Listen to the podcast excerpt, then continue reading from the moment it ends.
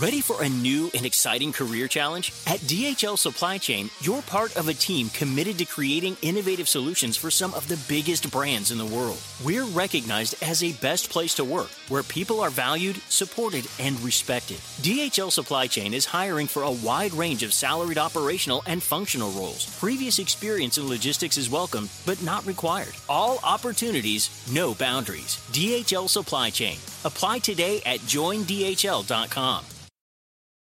Hay momentos que son tan especiales que hay que capturarlos y guardarlos para siempre, como los primeros pasos de tu bebé. Con el iPhone 15 Pro, más almacenamiento significa que no hay que borrar fotos o videos que puedan algún día ser una memoria duradera. Conecta el tuyo con la red de ATT. Guarda más, comparte más. Obtén el iPhone 15 Pro con ATT y obtén un iPad y Apple Watch por 99 centavos al mes cada uno. ATT. Conectar lo cambia todo. Oferta por tiempo limitado. Se requiere acuerdo por 36 meses con tasa de interés anual del 0% en cada uno. Solo para clientes bien calificados, sujeto a otros términos y restricciones. Visita AT&T.com diagonal iPhone para más detalles.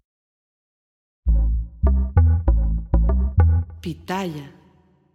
Un mortífero enjambre de balas y de fuego fue lo que mató a Hipólito Mora, el ex líder de las autodefensas en Michoacán.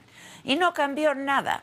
Hace tres semanas, 800 personas de la Tierra Caliente emprendieron un éxodo porque la vida ya es insostenible en sus pueblos. Allá las huertas de limones y aguacates se cultivan a extorsión y sangre.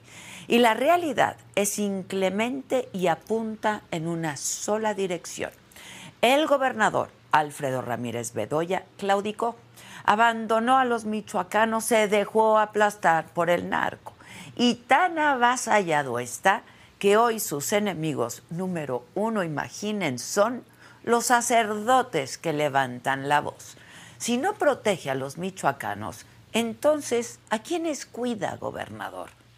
Alfredo Ramírez Bedoya llegó a ese cargo por un infortunio. El INE tiró la candidatura de Raúl Morón por no reportar gastos de campaña. Y entonces él entró al quite. Era 2021 y Michoacán anhelaba sacudirse el pasado. La promesa fue la de siempre con la 4T, terminar con la corrupción, la pobreza y la violencia. Pero ya es 2023 y son 12 los grupos de la delincuencia organizada que se alzan como amos y señores de Michoacán. El cártel Jalisco Nueva Generación, la familia michoacana, los Viagras, remanentes de los caballeros templarios, carteles unidos y otros más son los que controlan la producción de drogas, el paso de precursores químicos que llegan al puerto de Lázaro Cárdenas para hacer fentanilo y hasta la producción de aguacates y de limones. Hoy por hoy no existe garantía en Michoacán para abrir un negocio y evitar que se pague el famoso derecho de piso, que no es sino un impuesto criminal. Michoacán lleva muchos años así, pero hoy la crisis empeora a pasos agigantados. El Estado figura en los primeros seis lugares de homicidios dolosos y de aquella prosperidad que dejaban las huertas de limones y los campos aguacateros no queda casi nada. En tierra caliente, el aire se cuela por los huecos que dejan las balaceras. Un día sí y el otro también. El narco bloquea caminos con vehículos incendiados. Las vacas y los chivos conviven con el ruido de los enfrentamientos armados. Hace tres semanas, les decía, 800 personas dejaron sus casas en las comunidades del alcalde, Llano Grande, Las Bateas y el Tepetate para refugiarse en la parroquia de la comunidad de Presa del Rosario, en Apatzingán. Porque cuando no hay gobierno, pues a veces solo queda como refugio la fe. Pero ahora, ahora ya ni eso. El gobernador de Michoacán, Alfredo Ramírez Bedoya, se ha enfrascado en una batalla contra miembros del clero insinuando, sin pruebas, como es la costumbre de la 4T, que están coludidos con el narco. Esto luego de que el obispo de Apatzingán, Cristóbal Asensio, criticó que el presidente López Obrador hiciera un festejo en el Zócalo en lugar de declarar un día de luto nacional por la violencia. Por cierto, en esa celebración del sábado estaba el gobernador de Michoacán, Ramírez Bedoya. ¿Qué celebraba, gobernador? A ese reclamo se unió el padre Goyo, presidente de la Fundación El Buen Samaritano, quien responsabilizó al gobierno estatal del asesinato de Hipólito Mora. Pero no solo él, también la familia del fallecido líder comunitario declaró que no tenían seguridad que el gobierno sabía perfectamente los riesgos y que en resumidas cuentas a Hipólito Mora lo dejaron morir. Ante esto, el gobernador Ramírez Bedoya dijo que Hipólito Mora fue usado como carne de cañón en el sexenio anterior y antes de eso dijo que le había ofrecido resguardarse en Morelia por su seguridad, lavándose así las manos del asesinato ocurrido en el estado que dice que gobierna, casi, casi culpando a la víctima olvidándose que Hipólito no se volvió líder de autodefensas porque así lo quería. Las culpas pueden seguirse repartiendo, ¿eh? pero las responsabilidades nadie quiere tomarlas, incluyéndolo a usted, gobernador. Michoacán huele a pólvora, sangre derramada, terror. Estar en tierra caliente es sinónimo de abandono. Habitar en las zonas más alejadas significa quedar a merced de un gobierno mediocre que se desentendió de su razón de existir. Hay pueblos que se han vuelto fantasmas porque el narco le respira en la nuca a los pobladores. Las y los michoacanos se han quedado solos su gobernador, ese que prometió el cambio verdadero, los abandonó. Hace unos días, cuando enterraron a Hipólito Mora en La Ruana, en la tierra que nunca dejó, su familia leyó una carta que dice, solo quiero que mi muerte no sea en vano, que los michoacanos, que todos presumimos bravura, seamos valientes una vez y acabemos con este mal que nos tiene en el suelo. Hoy nadie cuida las huertas de limón que Hipólito Mora dejó tras su asesinato. Los desplazados de tierra caliente siguen en aumento. Los criminales aplastan cualquier pequeño espacio de paz para los michoacanos. El gobernador podría al menos verlos a la cara, asumir su responsabilidad. Sin embargo, ha elegido pelearse con sacerdotes para que nadie note que en realidad son los señores de las armas quienes mandan ahí en Michoacán. Yo soy Adela Micha.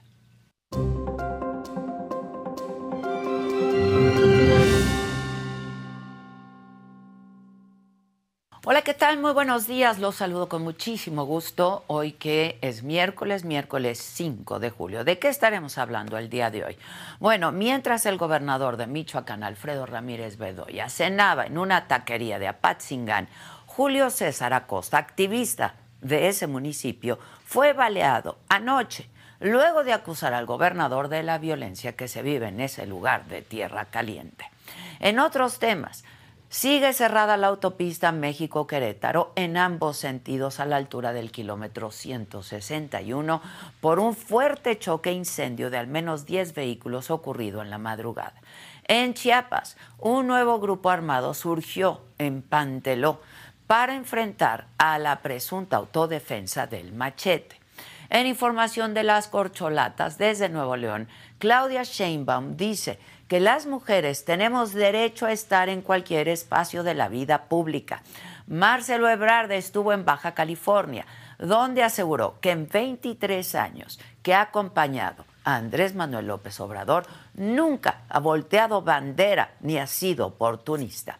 Desde Tamaulipas, Adán Augusto López culpó a las administraciones anteriores de la violencia y guerras absurdas. Ricardo Monreal en Jalisco dijo que no va a cambiar de partido si no gana la encuesta de Morena. Del lado de la oposición, en su registro como aspirante presidencial, Santiago Krill llama desgraciado al presidente. Xochil Gálvez le responde a López Obrador: A mí ningún cabrón me puso en ningún lado. En información internacional, los talibanes cierran los salones de belleza de mujeres en Afganistán, uno de los últimos lugares donde las afganas podían todavía socializar. En los otros temas, el director técnico Javier Aguirre asegura que hay futbolistas que no quieren ir a la selección nacional. La expareja de Miguel Bosé revela las causas de la separación. Peso Pluma lanzará en el juego inaugural de los Dodgers. De todo esto y mucho más estaremos hablando esta mañana aquí, me lo dijo Adela, así es que no se vayan, Ya comenzamos.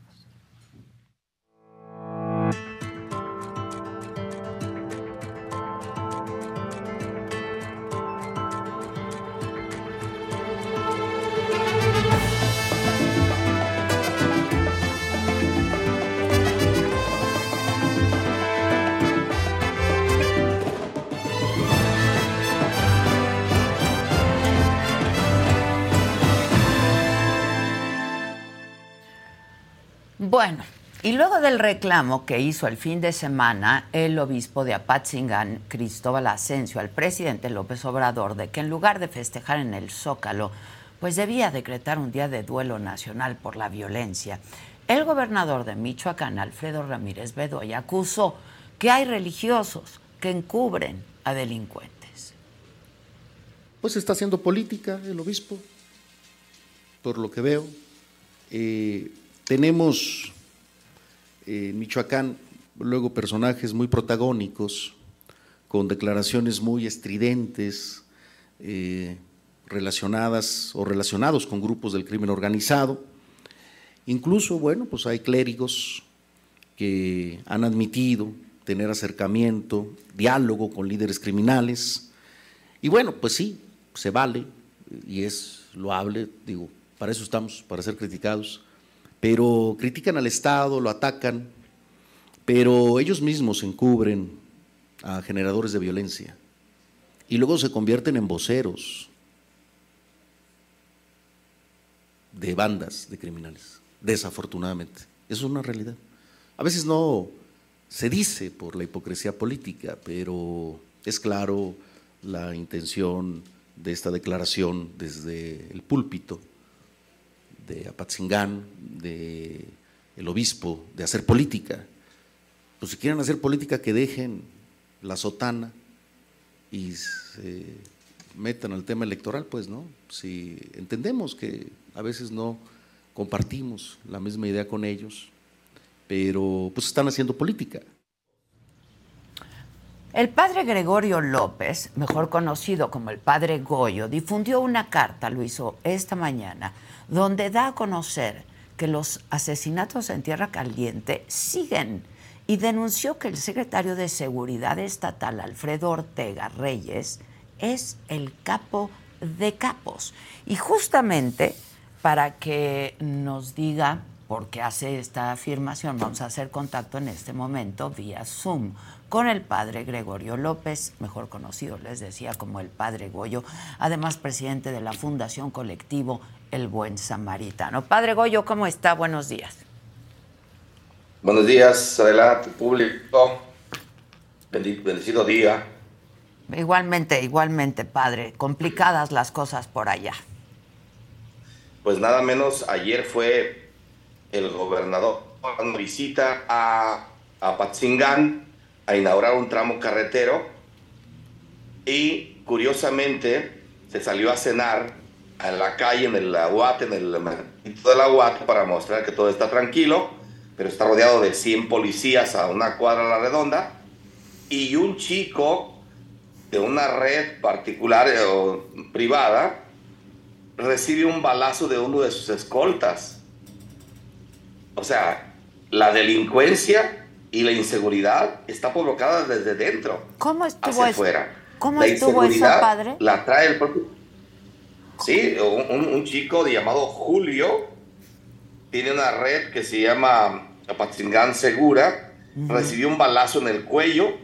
Hoy está en el hospital, pues él no murió, pero eh, recibe un balazo. Hoy se queda a inaugurar un pozo profundo en la colonia Independencia y le tiran dos cuerpos decapitados. Ayer fueron asesinados dos taxistas en plena presencia de miles de militares escoltándolo. Así, taxistas, hoy dos decapitados, no sabe todavía quiénes son. Antier un chico, eh, dos muchachos son asesinados, pero el que movió, de la carroza que movió uno de los cuerpos, fue asesinado por la noche. O sea, estamos en un estado, lo peor que le puede pasar a un gobernador es acostumbrarse al olor a muerte. A un ser humano, cuando le sufre ese, virus del acostumbramiento, ya no es humano. Hoy Bedoya se acostumbró al olor a muerte. Tan así que miente porque en sus narices hoy le dejaron dos cuerpos decapitados. Me preocupa, Adela. Tal vez sea el cártel enemigo al que no le vendió la plaza o al que está entrando y es enemigo del cártel de Ramírez Bedoya. Porque aquí se trata de un mensaje. A ver, quiero que me ayuden a pensar qué está pasando. Eh, alguien le está mandando un mensaje al gobernador que en sus narices le están diciendo, mira, aquí está. No está seguro el Estado. Es decir, los 6 millones de michoacanos tenemos que irnos a Morelia, porque en Morelia, él dice, le dijo a Hipólito, que allá sí estaría seguro. Yo hoy estoy convocando una movilidad pacífica, pero activa. Una resistencia civil a movernos. Estoy esperando que terminen los maestros y los alumnos para que todos los partidos políticos, los gremios, los sindicatos, todos los grupos nos vayamos a Morelia. Nos traslademos a Morelia. Estamos 6 millones de michoacanos en peligro. 6 millones de michoacanos bajo amenaza, bajo la suela del crimen organizado. Y bien dicho, el que orquesta todo esto es su tocayo Alfredo Ortega Reyes y su sachichincle, el segundo, no sé si sea pariente de él, se llama José Ortega. Son los dos enlaces que los cárteles unidos tienen como interlocutores de las instituciones. El jefe de seguridad pública del Estado. Ayer mandé un video donde la misma Guardia Nacional está dándole un barret al toro, un jefe Viagra. Le está dando un barret porque se lo habían quitado y va el presidente municipal de Aquila, José María Valencia, a negociar que se lo regrese Y lo dice el, propio Toro, dice aquí, ellos quieren cash, quieren efectivo y no hay problema. Si hay efectivo en Michoacán, la Guardia Nacional les pasa tiros, les pasa barret, M50, pues. Por eso yo afirmé que las balas que asignaron a Hipólito Mora son donación, son filtración de la Guardia Nacional del mismo ejército. Esto es grave. Estamos en manos de un arcoestado. Aquí hay mm, Estado de Derecho, está un Estado fallido. A ver, este, eh, padre Goyo, ¿por qué dice eso de los colaboradores del, gobernador, del secretario de gobierno y de este el segundo a bordo? ¿Por qué, por qué dice eso? Porque ellos están en en conexión directa con Nicolás Sierra Santana en particular. En, ellos los ven reunidos permanentemente con ellos. No ves al gobernador, pero sí a su mano derecha. Aquí nosotros sabemos en cortito dónde. Por ejemplo, Antier fueron a buscar a los Viagras, pero los van a buscar a Pinzándaro. Y ellos están escondidos en Punta de Agua, en una bodega. Ellos están lejos, pero el gobierno federal viene con la intención de agarrar a los capos y no los encuentran porque el jefe de seguridad pública ya les pasó el, el, pitazo, ya les avisó que se muevan, que van, con, van por ellos.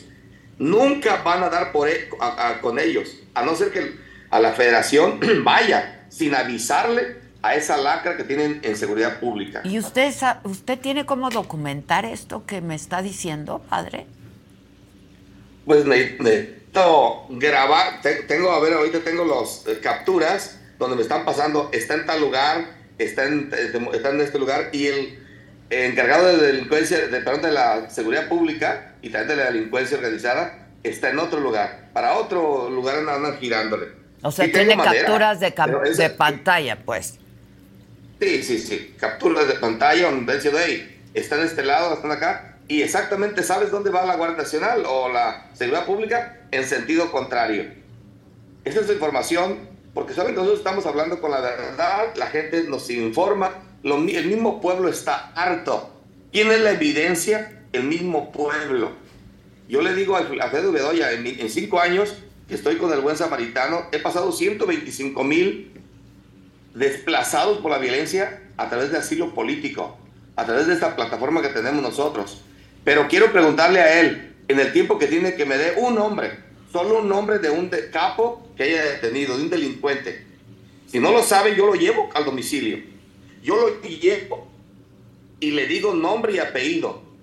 National Outlet Shopping Day is back. Join us June 8th and 9th at Simon Premium Outlets nationwide. Score thousands of can't miss deals from brands you love all weekend long. They've got up to 65% off every day, and the National Outlet Shopping Day deals are even better. Visit premiumoutlets.com slash NOSD to find a premium outlet near you. That's premiumoutlets.com slash NOSD. If a friend asks how you're doing, and you say, I'm okay, when the truth is, I don't want my problems to burden anyone. or you say, Hang it in there. because, If I ask for help, they'll just think I'm weak. then this is your sign to call, text, or chat 988 for free, confidential support. Anytime. You don't have to hide how you feel.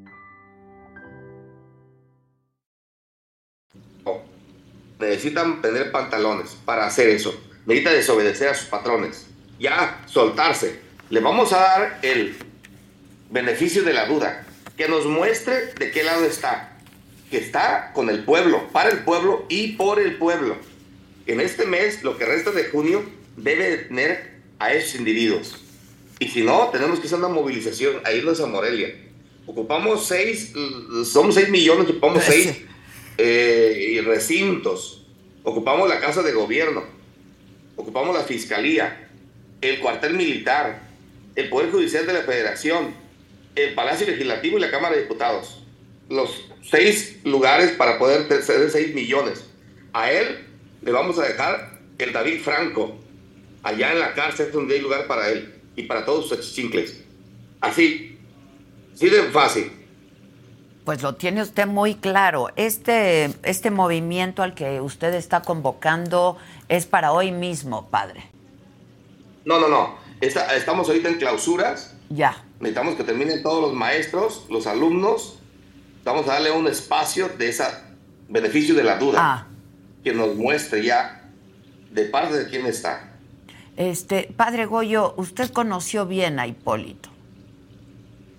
Claro.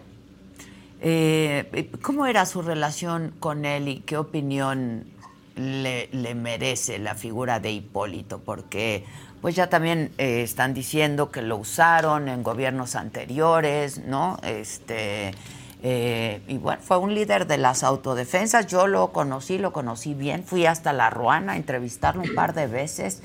Eh, ¿qué, qué- qué piensa de Hipólito y lo que ocurrió con Hipólito? Mire, echarle la culpa de gobiernos anteriores, todo eso, es cuando, el arriero es tarugo, le echa la culpa a las burras. Así. Es echarle culpa a Calderón y a Peña Nieto, es que el arriero es, está caído del burro. Pero el tema,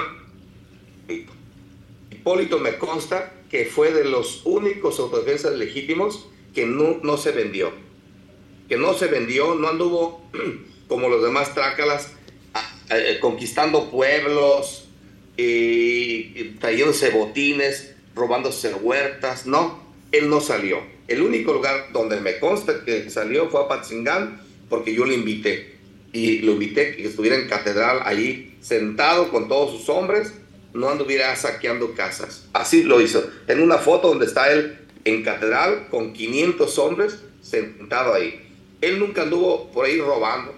Lo que sí me, me es admirable son las ideas claras, precisas, de querer el bien de su pueblo. No, no, no vendió sus ideas. Fue un, idea- un hombre de ideas claras y precisas.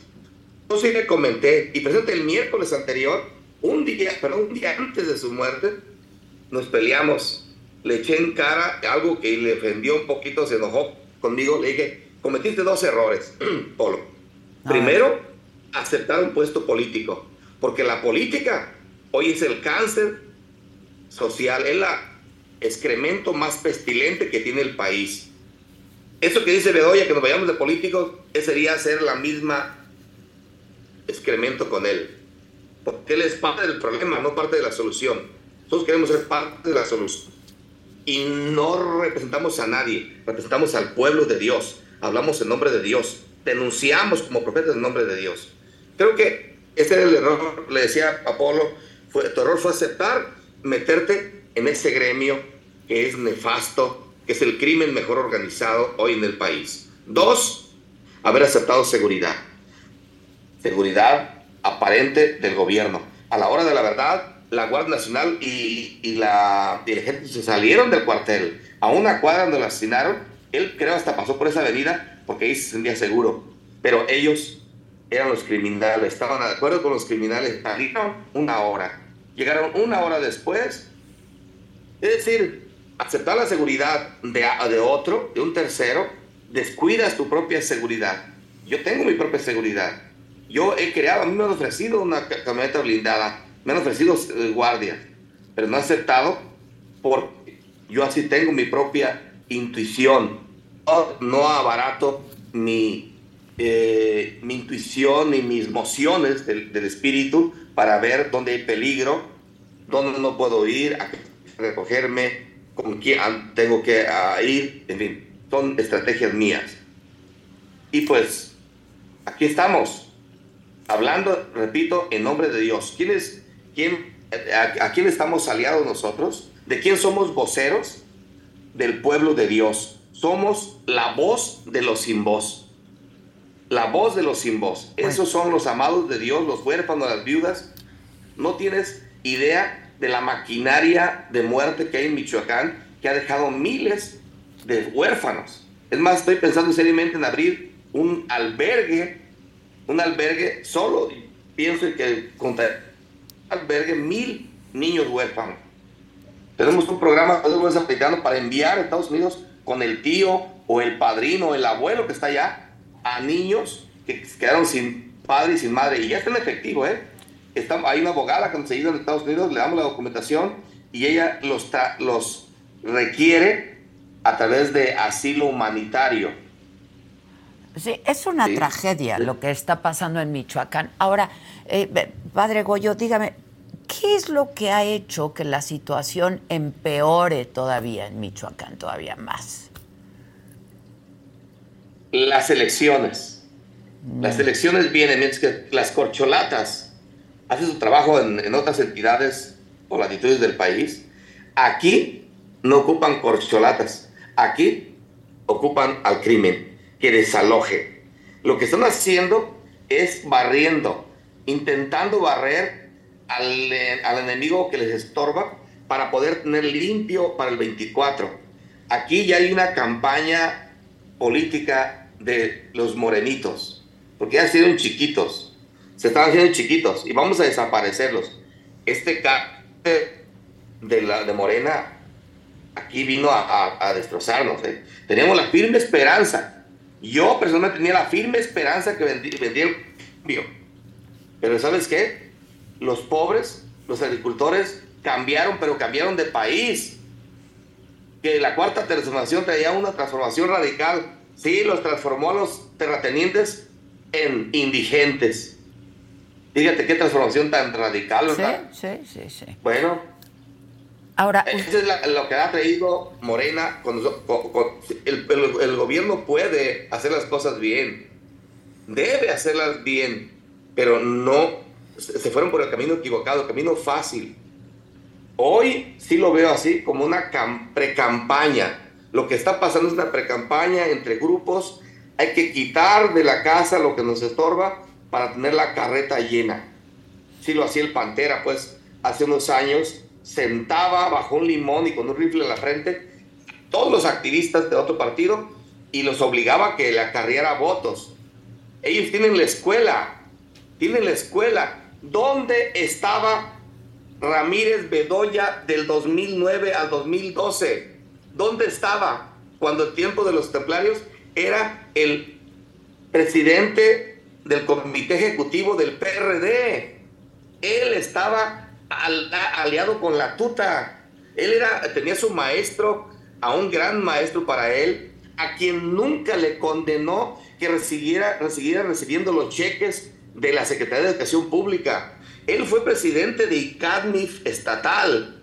Estaba metido en el tema educativo y sabía de los cheques que llegaban a la puta y nunca dijo nada.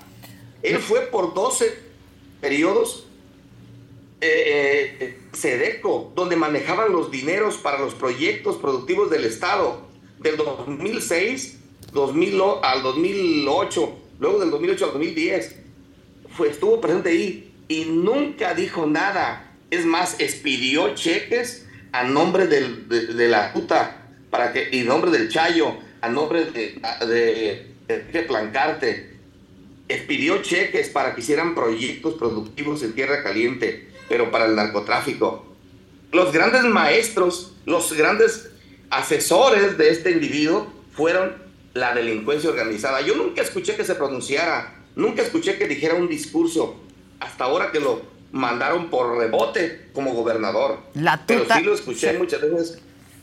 La tuta que, por cierto, fue detenido en la administración anterior. Sí, sí, sí, exacto. Pero siguen en comunicación, hombre. Siguen en comunicación, sigue siendo su coach, su asesor. Eh, padre, y usted también en este documento que ha hecho llegar y que ha hecho público el día de hoy también acusa y habla de alcaldes coludidos con el crimen organizado, este, ¿no? Em, con el narco. ¿A quiénes se refiere, padre? ¿Quiénes son? Hay, hay 72 alcaldes del estado. De 113, 72 me consta que tienen vínculos directos con el narcotráfico y con la delincuencia. Y la prueba más factible es que de esos 72 ah, municipios eh, es donde están el flujo migratorio. Mm. Hay mm, cerca de unos menos de, de, 40 que no tienen ningún eh, eh, expulsado, particularmente hablo de Cherán, hablo de Nahuatzen, de la meseta purépecha, casi no hay gente que haya salido. De mi país, yo le llamo así mi república, Tancítaro, ahí es donde los autodefensas nunca se han corrompido, ahí tenemos el 15.5 del PIB estatal, lo aportamos solo un municipio, ahí no hay delincuencia, pero lo más importante, fíjate, no hay pobres.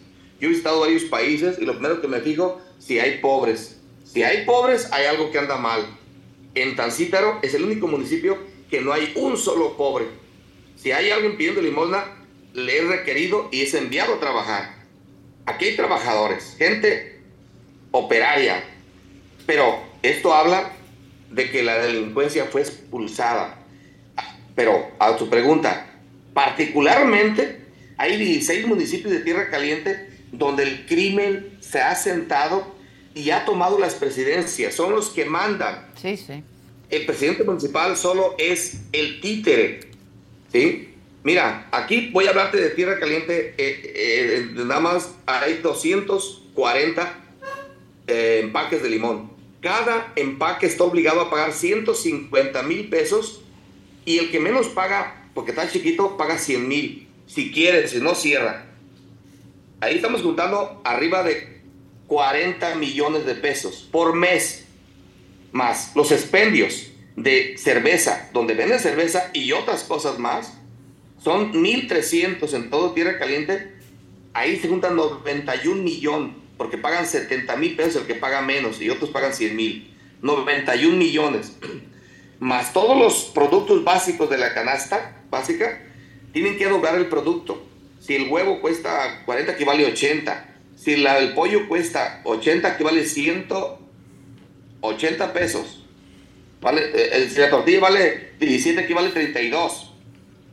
No exactamente el, el, 100%, pero e, es doblar el producto, doblar, es lo que está, está valiendo hoy. La gasolina está cerca de 30 pesos, bueno, todo, todo está en, encarecido, porque tienen que darle su moche a, Cada, a cada tienda. Es más, fíjate, el cinismo. El cinismo está tan grande que en las entradas de Apatzingán, en San Juan los Plátanos, está y ahí hay un fulano en una silla de plástico sentado abajo de un pinzán y ahí todo vehículo que pasa tiene que llegar, salirse e ir y dejar la cota. Si es un, un carro con cargas de Coca-Cola, si traes, yo sembré maíz y el rastrojo me lo tuve que traer a Patzingán, pues tienes que pasar y dejar tu billete de 500 pesos, si no te queman con todo y carro. Pero no, no te van a parar, tú tienes que llegar. Pusieron, se dieron el lujo de poner un tope, un tope por, por sus pantalones, para que frenaras ahí. Ahorita afortunadamente ya la Guardia Nacional lo quitó, pues para, ya llegó al, al, al top esto. Pero, o sea, eh, así lo hacen en las entradas de la ciudad. Si viene un camión con pollo o con huevo de Jalisco, tienen que irse a una bodega, porque en la bodega tienen que ir a comprar los, los que necesiten el producto para ahí estar cobrando. Todos los productos que vienen de fuera tienen que llegar a bodegas. En ningún país hay el monopolio tan controlado como aquí. Yo pienso que ni Rusia tiene el control del monopolio de todos los productos básicos como lo tiene Patzingán. Oiga, padre Goyo, ¿y a usted no le da miedo hablar públicamente de todo esto? Tengo mucho miedo, pero miedo de callarme. Yo, yo me consagré para anunciar, para anunciar, para ser, para ser profeta. Me, daría mucho, me da mucho miedo quedarme callado. Eso sí. Y mientras que tenga a... Ayer me preguntaban, ¿quién está detrás de usted para no tener miedo? ¿Algún magnate? Digo, no, no es un magnate, no es, no es un capo. Es Cristo y con Él, mientras que lo tenga Él de mi parte, hablando. ¿Sí? Decía San Pablo, mi vida es Cristo y morir por Él sería una ganancia. ¿Usted, ¿Usted eh, tiene algo que ver con algún partido político, padre? O... Ninguno, ninguno. Yo mi único partido los Anahuim. Mi partido son los Anahuim. Los Anahuim en hebreo son los pobres amados de Yahvé. ¿Sí? Es mi padre mi madre, mis hermanos. Esos son mi padre y mis hermanos. Es de los que me consagré. A la gente que no tiene voz. soy voz de los sin voz y no tengo un día, tengo una, dos décadas. Tengo dos décadas. Cualquiera que sea el gobierno. No soy de ningún partido. Lo ha denunciado en todos los gobiernos, padre. Sí, el, el, gobierno, el gobernador es un trabajador nuestro. Me queda claro que es un empleado, no es un patrón, no son dueños de la libertad, del libre tránsito, no son dueños de la vida son servidores. Yo te invité a goles y goles, tengo la obligación de mandarte a la banca. Y eso lo queremos con Bedoya. Lo invitamos a que pusiera orden en el Estado. Pero si no lo está haciendo, tenemos la obligación moral y ética de mandarlo a la banca. Porque no está metiendo goles, sino autogoles. Está permitiendo en Michoacán eh, comenzó con los desplazados. Hay tres grados de vulnerabilidad. Es desplazados, pero después vinieron los expulsados. Y en este momento estamos en los levantados. Fíjate de eh, se, veía que teníamos problemas con la comunicación, pero vía telefónica tengo a el obispo de Apatzingan, justamente, Cristóbal Asensio García, justamente quien dijo, y lo dijo también públicamente, que el presidente, en vez de celebrar sus cinco años de gobierno, tendría que convocar a un día de duelo nacional por la violencia que se vive. Eh, obispo, muy buen día. Lo saludo con mucho gusto.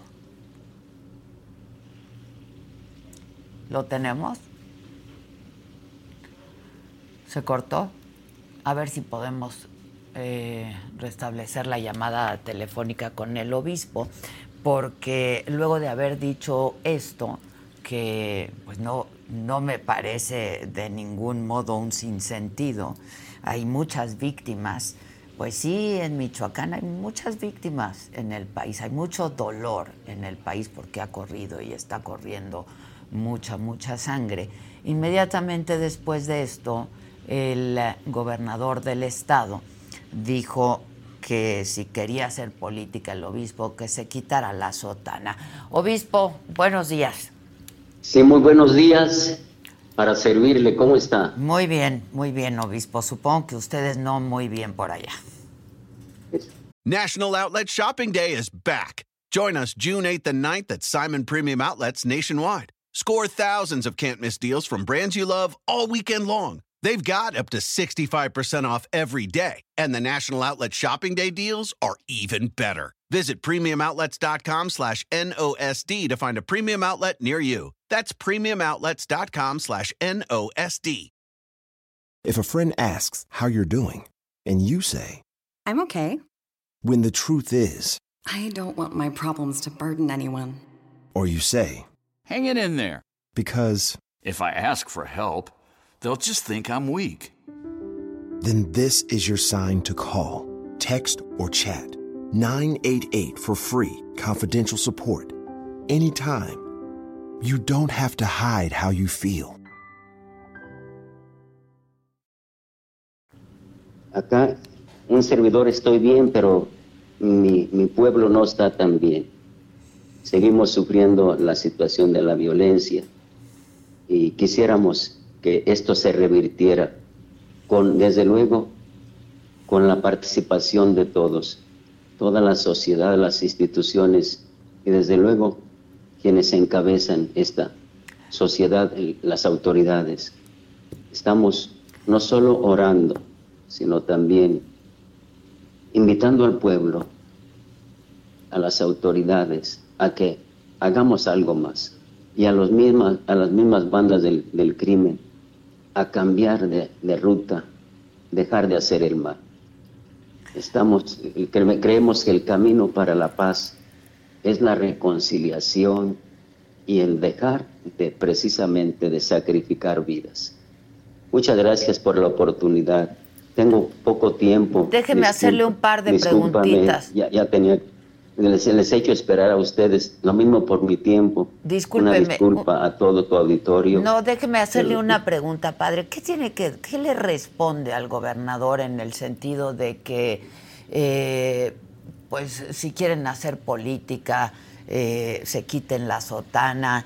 eh, y- Bien, y- y- Yo creo que si, si comprendemos la palabra política en su sentido genérico, la palabra política que quiere decir buscar y hacer el bien común, buscar el bien. Todo hombre es político, pero hay que distinguir. Política partidista es otra cosa. Creo que un servidor no ha estado haciendo política partidista y sí preocupado por el bien común. Pero lo que he dicho, lo he dicho como pastor, como profeta, que anuncia la buena nueva de que Dios quiere nuestra, la salvación de todos, pero también denuncia y hace ver la realidad tal como está. Ahora- la realidad, la realidad está. Eh, eh, Lo que, ha, lo que ha pasado, ha pasado. Eso está ahí. Y creo que testigos de esto somos quienes vivimos aquí. Lo, lo entiendo Entonces- perfectamente. ¿Qué, ¿Qué responde a esta declaración que fue muy dura contra el clero del gobernador Ramírez Bedoya en el sentido de que pues insinuó que había vínculos eh, entre el clero y el crimen organizado, obispo? Adela Micha, me sorprendió esta, esta afirmación, me, sorprendió. Y desde luego he sido entrevistado por otros medios el día de ayer. Y lo, y lo repito, si él tiene, tiene datos, debe de actuar en consecuencia. Si un servidor está implicado con el crimen organizado, debe de actuar. Si, si algún sacerdote que yo que conozca de mis sacerdotes, ninguno está implicado con el crimen.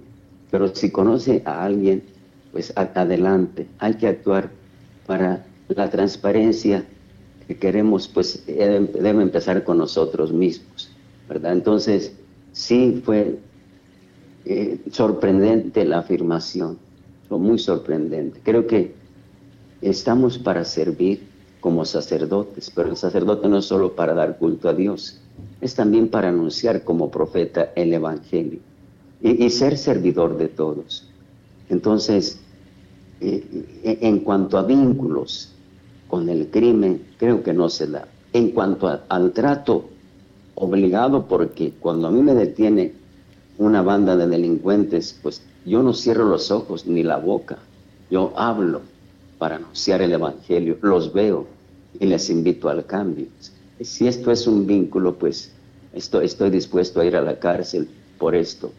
Pero otro tipo de vínculos o, de que seamos porta, que, que sean portavoces, jamás. Soy portavoz del único que me ha enviado a esta tierra, Jesucristo nuestro Señor.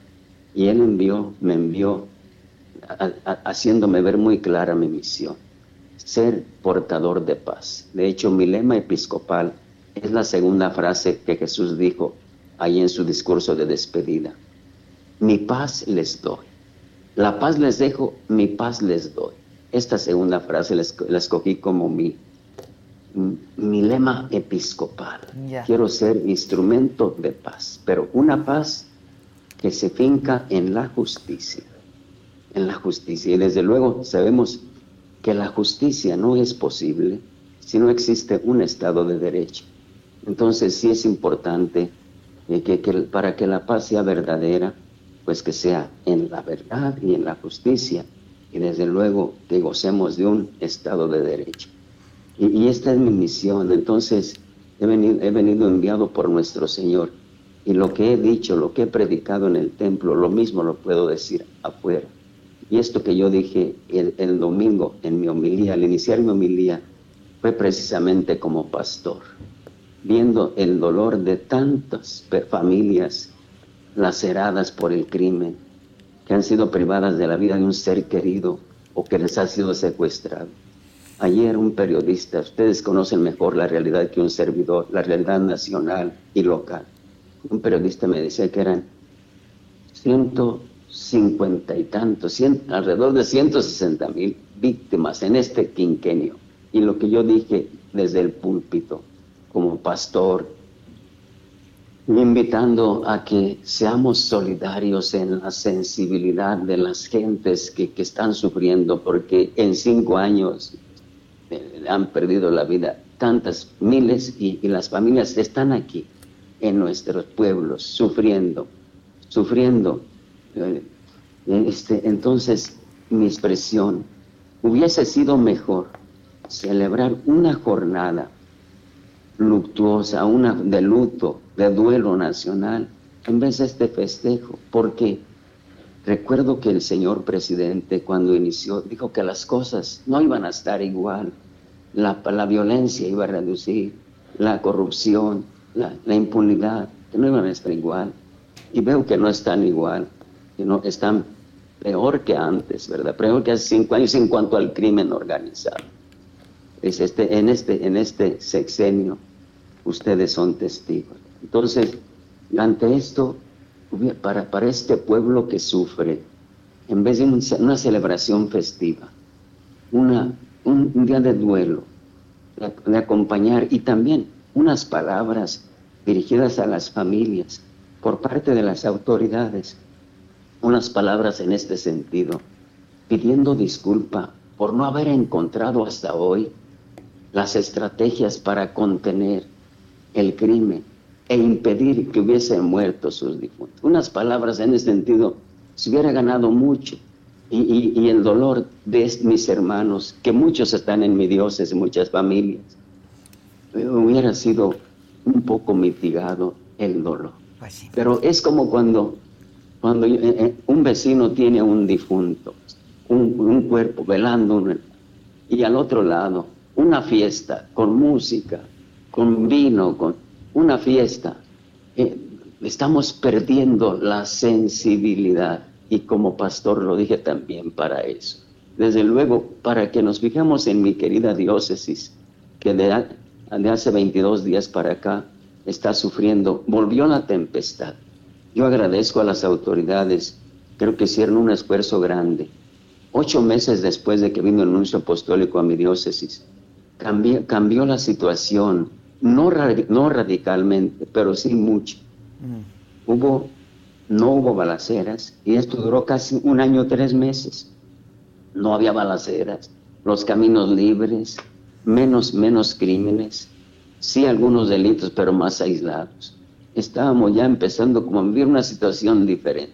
Las personas podían transitar casi todos los caminos.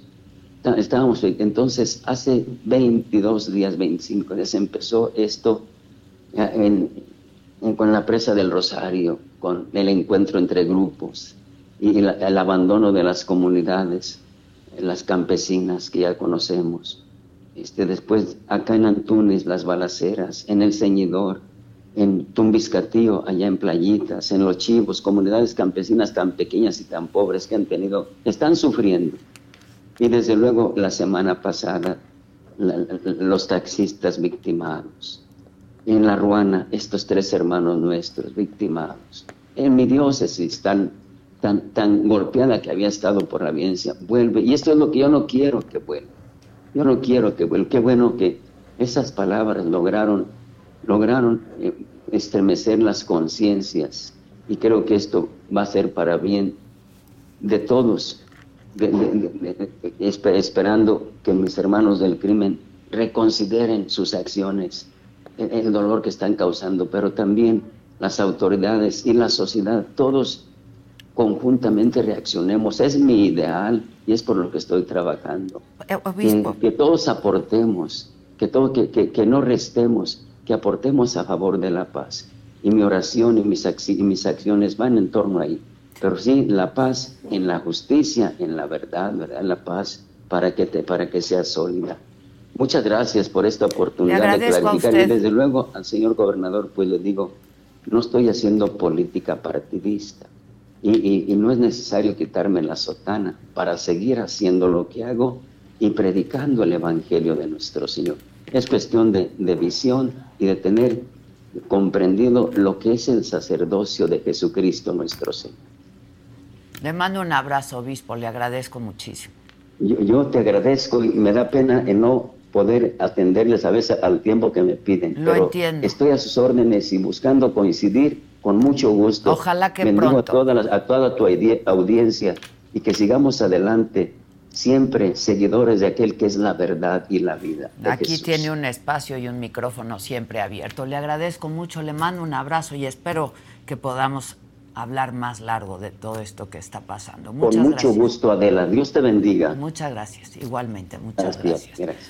Híjoles, pues así están las cosas y, y pues sí, eh, se le están pasando muy mal en el estado de Michoacán. Ayer hablé con Beatriz Paredes, quien eh, pues tiene intención de ser la primera presidenta eh, de este país. Y hablamos justamente de, seguridad y hablamos de un montón de cosas.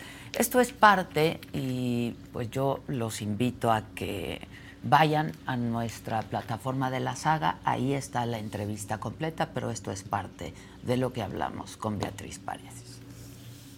¿Nunca te planteaste renunciar al PRI cuando viste que pues ya el PRI no es lo que tú pensaste que era y en el partido al que tú quisiste militar?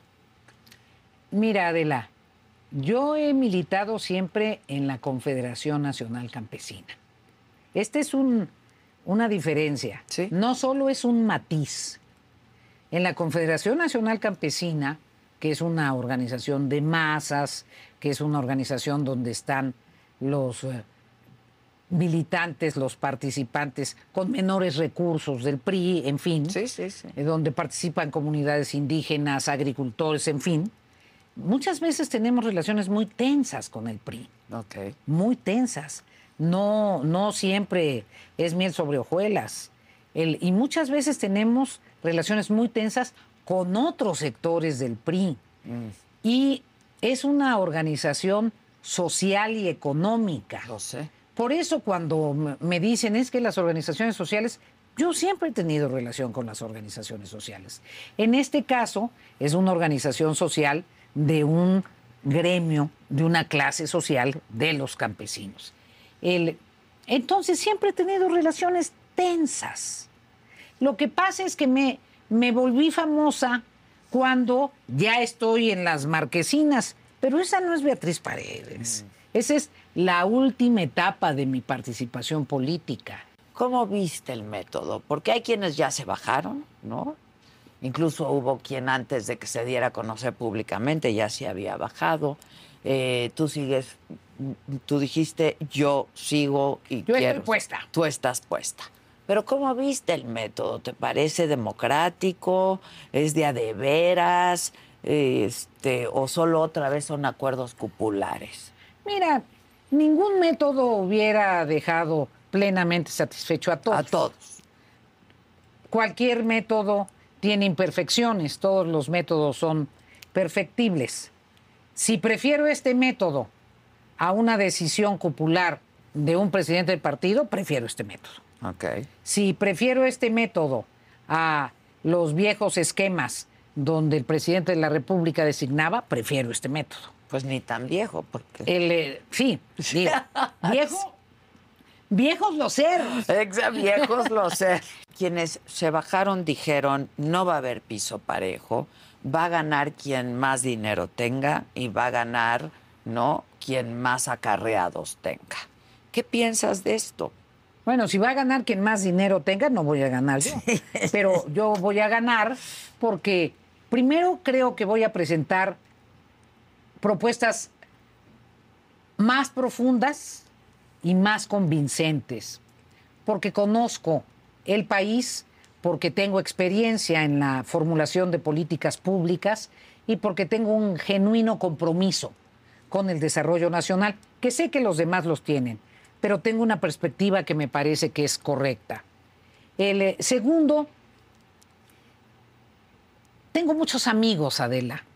He construido a lo largo de una vida de participación relaciones con muchos liderazgos. ¿Estamos en un narcoestado en México?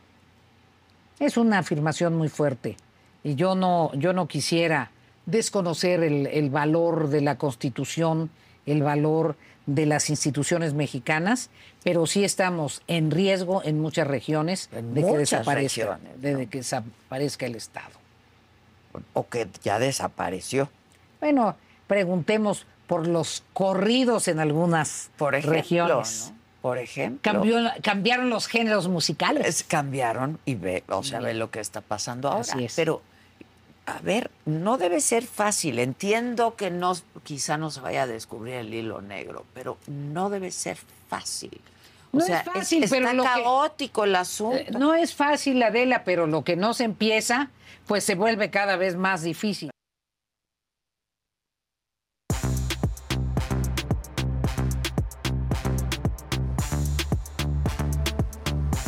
Buenos días. Buenos días. Buenos días. ¿Cómo estamos hoy? ¿Todo chido? Muy bien, Muy todo bien, chido, todo todo, chido. chido. Pues sí, miércoles.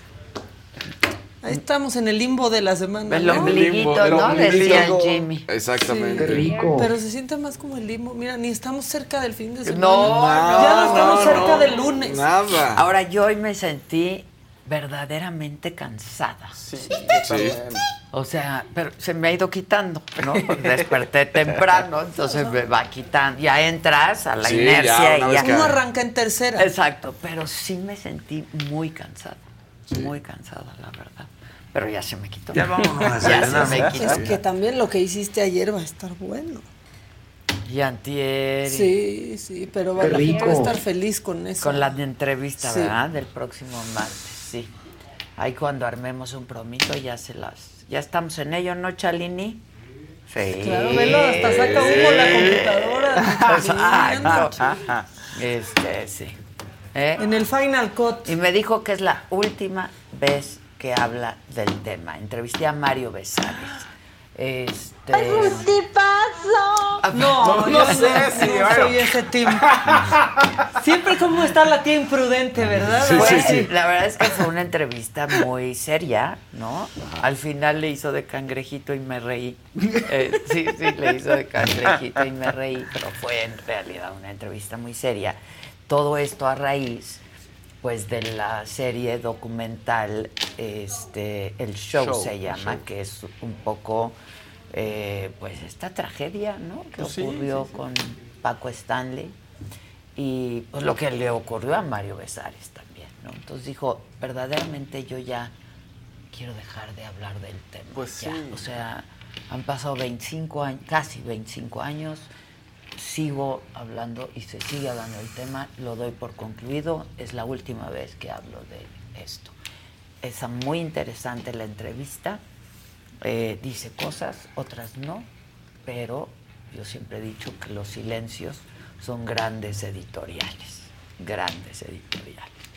Eh, así es que pues esta entrevista va a pasar próximo martes 7 de la noche. Mientras tanto, vean las que ya están en la saga, en esta pues este nuevo espacio que hemos creado de conversaciones, de entrevistas, solo con Adela, que son entrevistas, pues uno a uno, es otro, es otro el ritmo, otra el tono, eh, otra la dinámica de lo que veníamos estado haciendo con Saga Life, que no se ha terminado del todo, nada más no puedo hacer todo al mismo tiempo. ¿Qué? ¿Cómo? Seguro, ¿ah? Ahorita ya quedé con el Chalín y de venir el domingo a editar la entrevista Pues del Mario directo. Besares. Ah, sí. Así El las cosas. playero. Pero está la de Sochi, la de Beatriz Paredes, la del la del um, ¿eh? Ricardo, Ricardo Monreal. la de Ricardo Monreal, la de Marcelo. Ebrard, la de Sandra Ávila, la Julio reina César. Julio la César. del César. sur, la de Julio César, la del Chespi. Hay variedad. Ah, hay variedad. Variedad, sí, Métanse a la plataforma y véanla una tras otra porque les va a aparecer. Chinga, chinga, Imagínense si sí le diera tiempo. Bueno, pues así las cosas. Venga, ¿con qué vamos? La que sigue, por favor.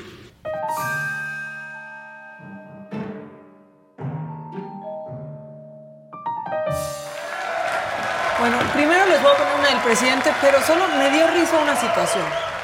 Ayer dijimos que es cíclico el presidente, ¿no? Recicla. Sí. Reciclar. exacto. Hoy ya dijo que es el presidente más atacado de la historia. Ah, ¿otra vez? No, ahorita estamos en no ese. Estamos en Estamos en ese trip, nada más. No se los voy a poner porque ya para qué. Lo que sí les voy a Dijo poner. el presidente también esta mañana que su obligación, que será su trabajo informar. Pues yo creo que sobre todo y ante todo, pues gobernar. Claro. Y el presidente Que para informar estamos nosotros, ¿no? Exacto. Aunque la infodemia de hoy de la seño Vilchis fue corta, Pues sí. no fue tan larga, pasaron videos. Sí. Es ya más interactiva luego esa sección también. Pero Sí, pero venga. quería rescatar lo que sucedió ayer, que dejaron callado al presidente. ¿Y qué pasa cuando lo dejan callado? La clásica, la receta de la casa. ¿De qué medio vienes? Ajá. Sí, de- Ah, con razón, con razón. Ya me voy, ya me enojé. Pues llega. preguntarle, eh, ¿no se le hace una falta de sensibilidad festejar cuando han ocurrido todos estos eh, pues, hechos de violencia? Y, este, y ha invitado al Papa ya que manifiesta su admiración por él. Sí, sí, sí, sí. ¿A venir Y, a este, México? Y hemos tenido, sí, este, ¿Qué le ha dicho? ¿Qué le ha dicho? Que este, le tiene mucho cariño al pueblo de México.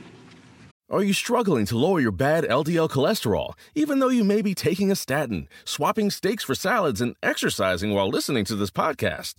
Ask your doctor if Repatha Evolocumab is right for you. With Repatha, you can dramatically reduce bad cholesterol and the risk of another heart attack while enjoying life too, because you're human. And with convenient self administration, you can take Repatha in the comfort of your own home. Do not take Repatha if you're allergic to it. Repatha can cause serious allergic reactions. Signs include trouble breathing or swallowing, or swelling of the face. Most common side effects include runny nose, sore throat, common cold symptoms, flu or flu like symptoms, back pain, high blood sugar and redness, pain, or bruising at the injection site. Visit repatha.com or call 1 844 Repatha. Talk to your doctor today about Repatha. If a friend asks how you're doing, and you say, I'm okay. when the truth is, I don't want my problems to burden anyone. or you say, Hang it in there. because, If I ask for help, they'll just think I'm weak. then this is your sign to call, text, or chat 988 for free, confidential support. Anytime. You don't have to hide how you feel.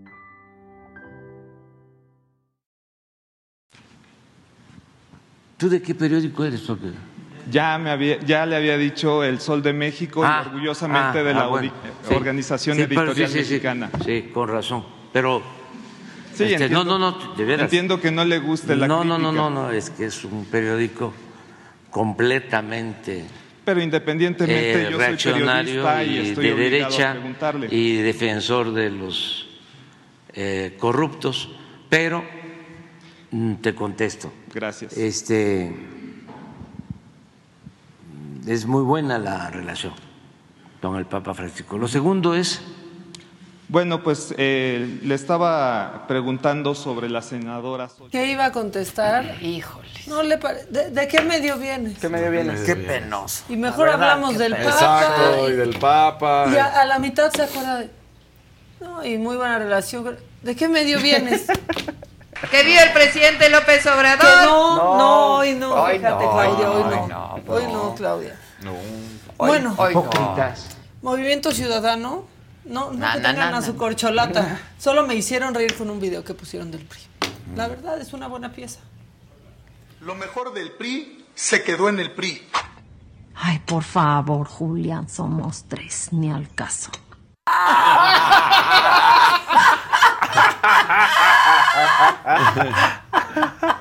Está increíble. Ay, otra vez.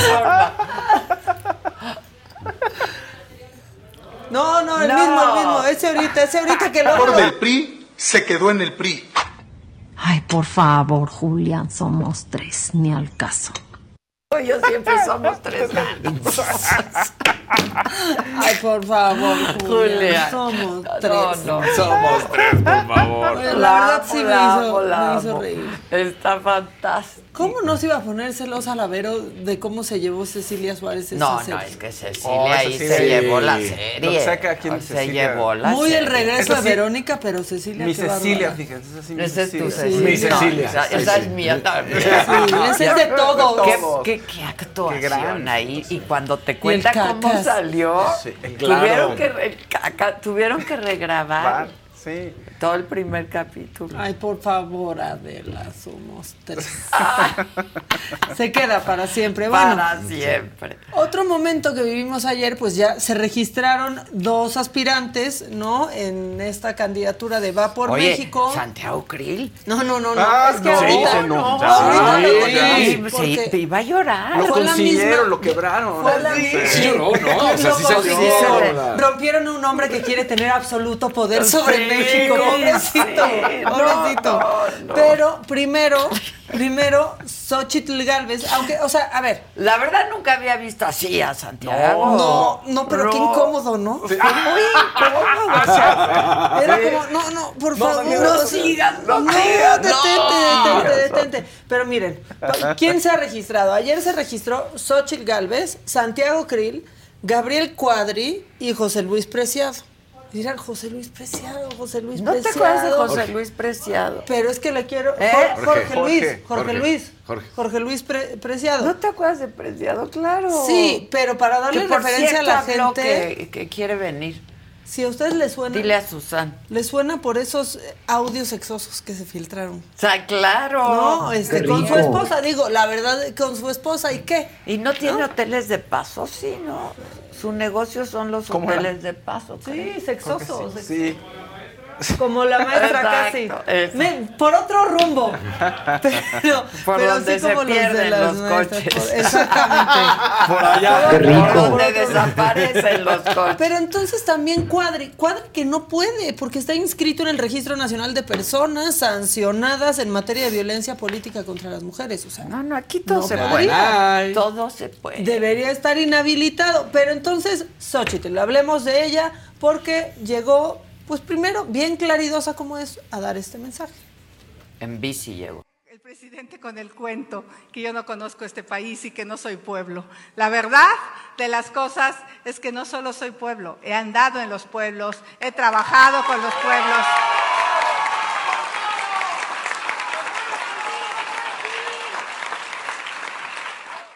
Y remató con que ningún hombre la controla. Ningún cabrón. Nunca me controla.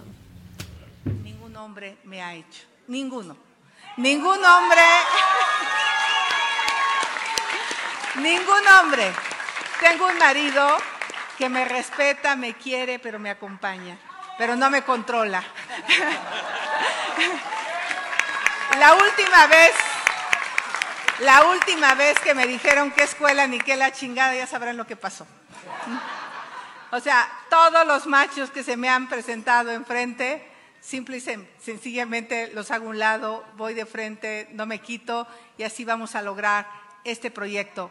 Vamos a cambiar la historia de México Porque México... Ahí no la sacamos, hoy con Epigmenio se le Sí, puso. sí. Claro. Epigmenio, muy mal porque Ahora, se enoja se y- pierde Sí. mucho No, a- a- Epigmenio. además, digo, a mí me costó un poco de trabajo, no la escuché toda porque venía hacia acá, entonces ya me, me tuve que bajar. Me costó un poco de trabajo que Pigmenio estuviera en el, en el Claro. estudio, ¿no? Y. Xochitl fuera, Fuera. por teléfono. Sí. Entonces. este, difícil. es Porque roba la palabra. pues Sí, porque es muy difícil entrar. Es muy difícil. Exacto. Por teléfono Ajá. es muy difícil Sí, muy entrar. complicado. La verdad. Y más cuando uno habla ahí como merolico y le decía unas cosas que dijo, pero corrupta no me has podido decir. Y pues, Pues no. calladito, Bueno, calladito. No. se ve más bonito, tampoco les voy a mentir, pero calladito sí lo dejó. Bueno, Santiago Krill nos dio, digamos, una ¿Qué muestra. pieza? Fue- ¿Qué pieza? Es que ¿Qué él fue pieza? a la misma escuela de actuación Esa que Sergio Mayer. Sí, sí, sí, sí, dramática sí. la pieza. Pero primero nos dijo, yo tengo dos pulseras. Ah, sí, sí. Acabamos con eso la del INE y la del PAN. Sí. Durante este proceso de campaña, no me voy a quitar dos cordones que tengo en la mano, de cintas que tengo puestas. Una es la del INE, que me la puse el día que este perverso presidente decidió destruirlo. Y la segunda es el azul y blanco de mi partido.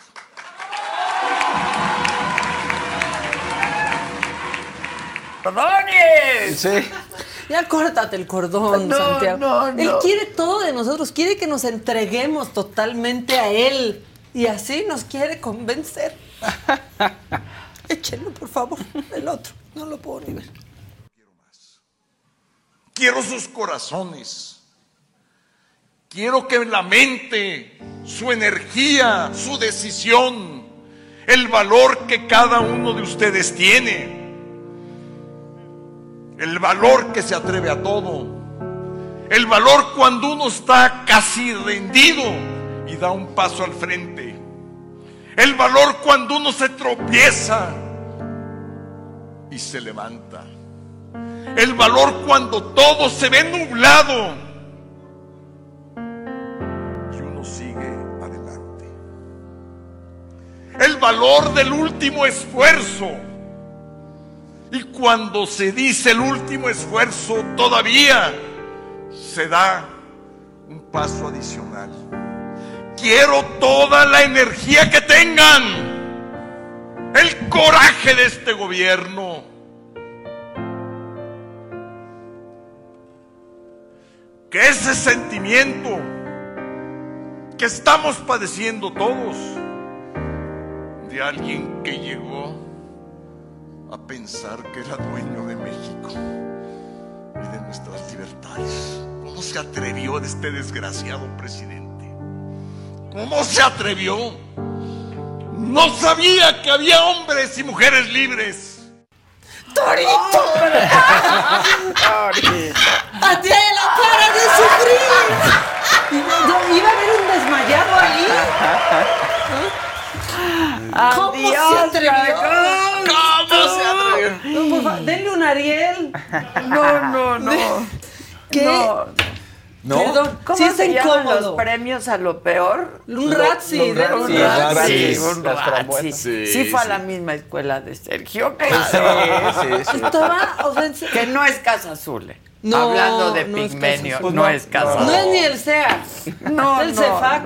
no, ¿El CEFAC o cómo se llama? El CEFAC era uno, ¿no? No, son No, buenos Cefac- todos. La verdad Cefac no es fueron de a ninguna de esas. Y- Fueron Sí. a la de Carlitos Espejel. A la, actuación de Carlitos Espejel ahí junto a Televisa San Ángel. Yo la veo que ella se está Bueno, haciendo la pero. Citlali, Citlali, Citlali, este, pues digamos que le dijo a Santiago Krill, ya no te aferres.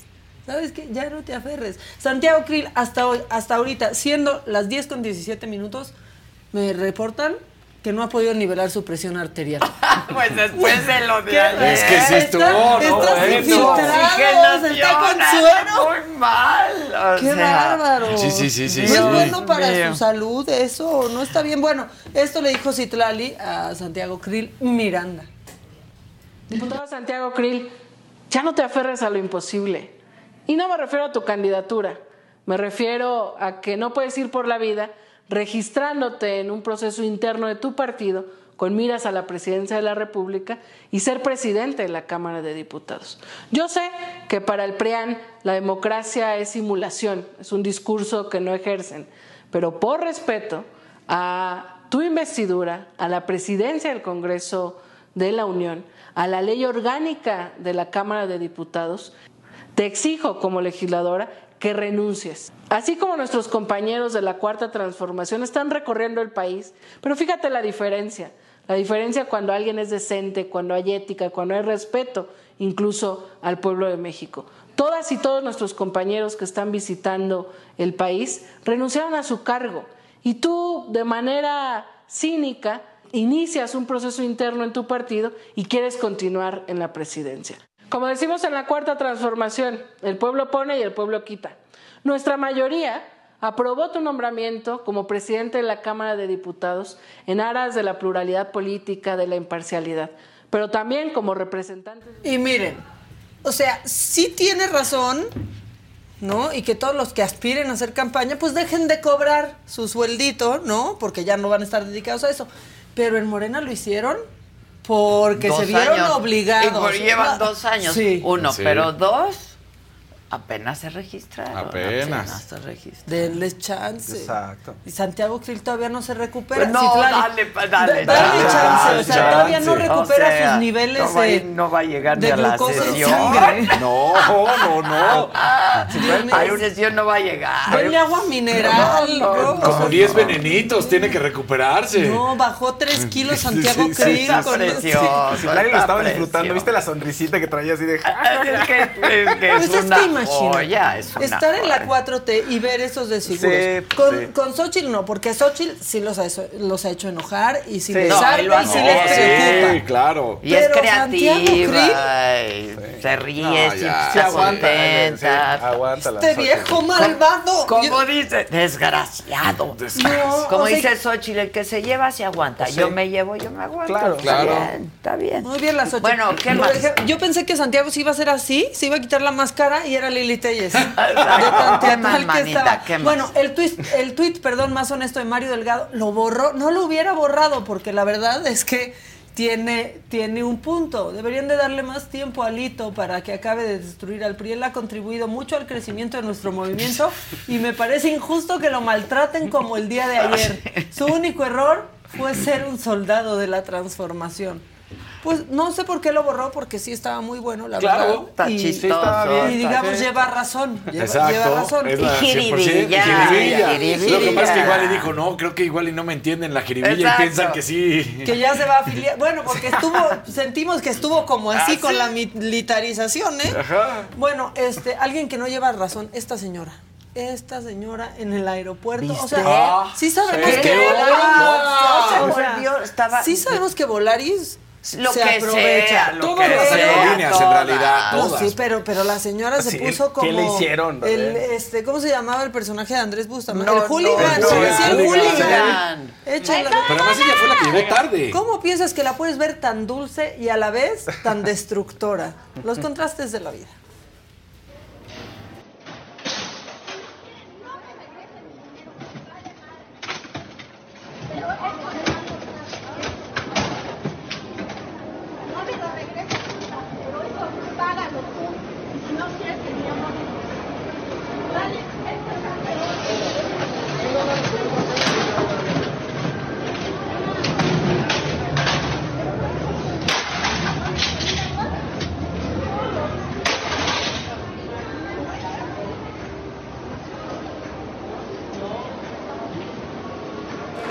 Pues digamos que fue transferida la señora a las Al autoridades. MPS, Se la llevaron al MP, Sí, ¿qué Porque hiciste? tampoco destruyendo así como de. No, Ay, no. esto lo pagan ver, Hay ustedes. ciertas cosas que generan mucha impotencia cuando no te dan una solución. A todos nos ha pasado Claro, en el claro, aeropuerto, claro. ¿no? Que parece que Pero llegó el tarde, cerró el vuelo, pues pierdes tu boleto. Sí. Sí. Así y es. especialmente también hay que decir, las aerolíneas de bajo costo, Se como hace- es Volaris, sí, hacen hacen eso. mucho menos esfuerzo. Esa es la verdad. Bueno, es como ya. de, ay, y todos los de la aerolínea ahí, o sea, sin saber ni grabando. Sí, claro, grabando. Pero destruyó dos Bueno, es que también la gente que le computadoras. dice al jefe, ya no tengo compu, ¿cómo que ya no tienes compu? ¿Y qué me traes de las corcholatas? Nada. Nada más una cosita de Marcelo, pero porque estoy muy a disgusto que Marcelo sea uno más que se quiera colgar de Wendy. Bueno, Marcelo. ya te dije que no, No, son es que tontos. dejen a Wendy, A ver, sí, venga, pero quedan como tales. Échale. Yo cuando amanece nublado, pero me acuerdo de Wendy y me motiva. ¡Sí! Yo puedo, güey. Piensa en tu nena. A mí ahí sí me cayó bien.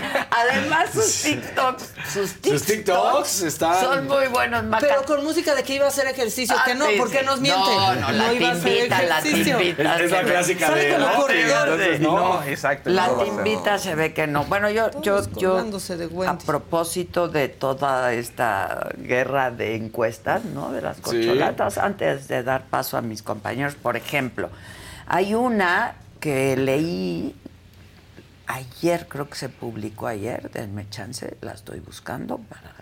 Mientras te leo dos de- colorcitos. venga, es de reporte índigo. Verde de Raúl Torres. Adela, ¿se extraña Saga Live como antes, en vivo, con diferentes invitados y con tu equipo participando, haciendo relajo? Esas temporadas fueron un éxito. Véanlas. Véanlas, ahí están ahí está, todas. Pueden revivir. Sí, yo y un azulito de yo, Ricardo. Es volver a vivir. Recordar Es- volver recordar, a vivir. Y un azulito de Ricardo Elisea que dice, pero no se quitó el bolso, ja, ja, ja. Ah, No luego se la señora traía su bolsa. Ah, Sí, claro. todo el tiempo. No, porque una Ah, señora claro. puede hacer todo. Pero empujarse de la bolsa. Yo, no. ¿qué les dije de Adán Augusto?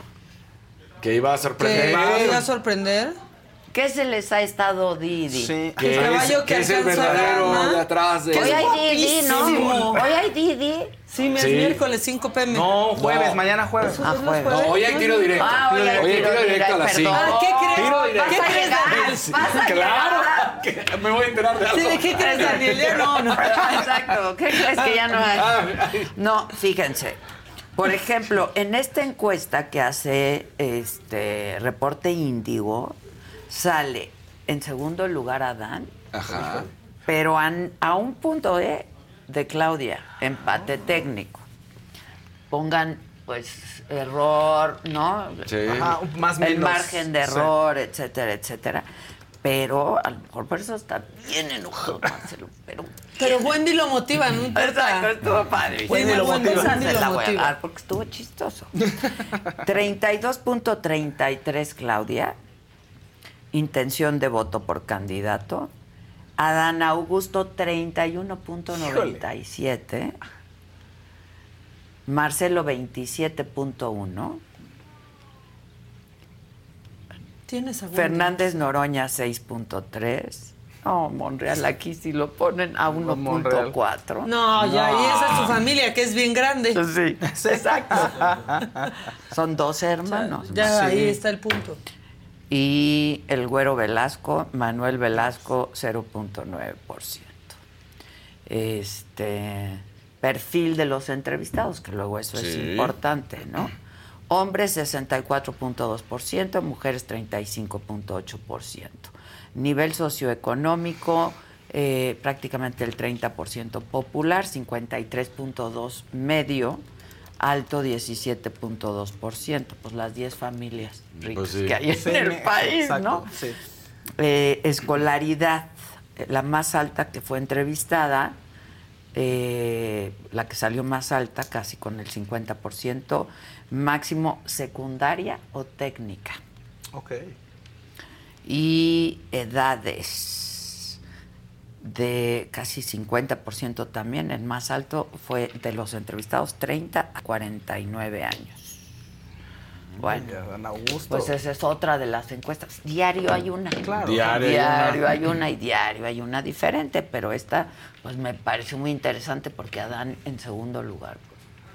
Se les estuvo Sí, bien. sorpresa para todos menos para ti. Me han, Belchior. me han dado gastalones, ¿eh? ya dije. Monreal ha gastado más. ¿Ya? Pues ya sacaron Ya ahí. Sí, ayer salió. Sí, sacaron, Sí, sacaron sus, este, sus cosas. Es que es por semana. Por semana. El menos gastalón. Que le baje las gorditas Noroña. Monreal. Marcelo. No, es que a Noroña y a Velasco no los está contando. Ah, es Morena cierto, no es les cierto. está dando Nada. esa, esa lana. Pero Esa Monreal lleva ya casi el millón. 916 mil pesos Monreal. Este, Claudia Sheinbaum, 868 mil 770 pesos. No sé cómo le hagan, porque para tanto meeting. Sí, sí, sí. Adán Augusto se echa a veces tres mítines de 10 mil personas Sí. cada uno. Sí. y él lleva que- 577 mil pesos, que él no está usando ese dinero, No, pero no, lleva no, la cuenta. lana. Exactamente. Bueno, el que sigue, por favor. Venga.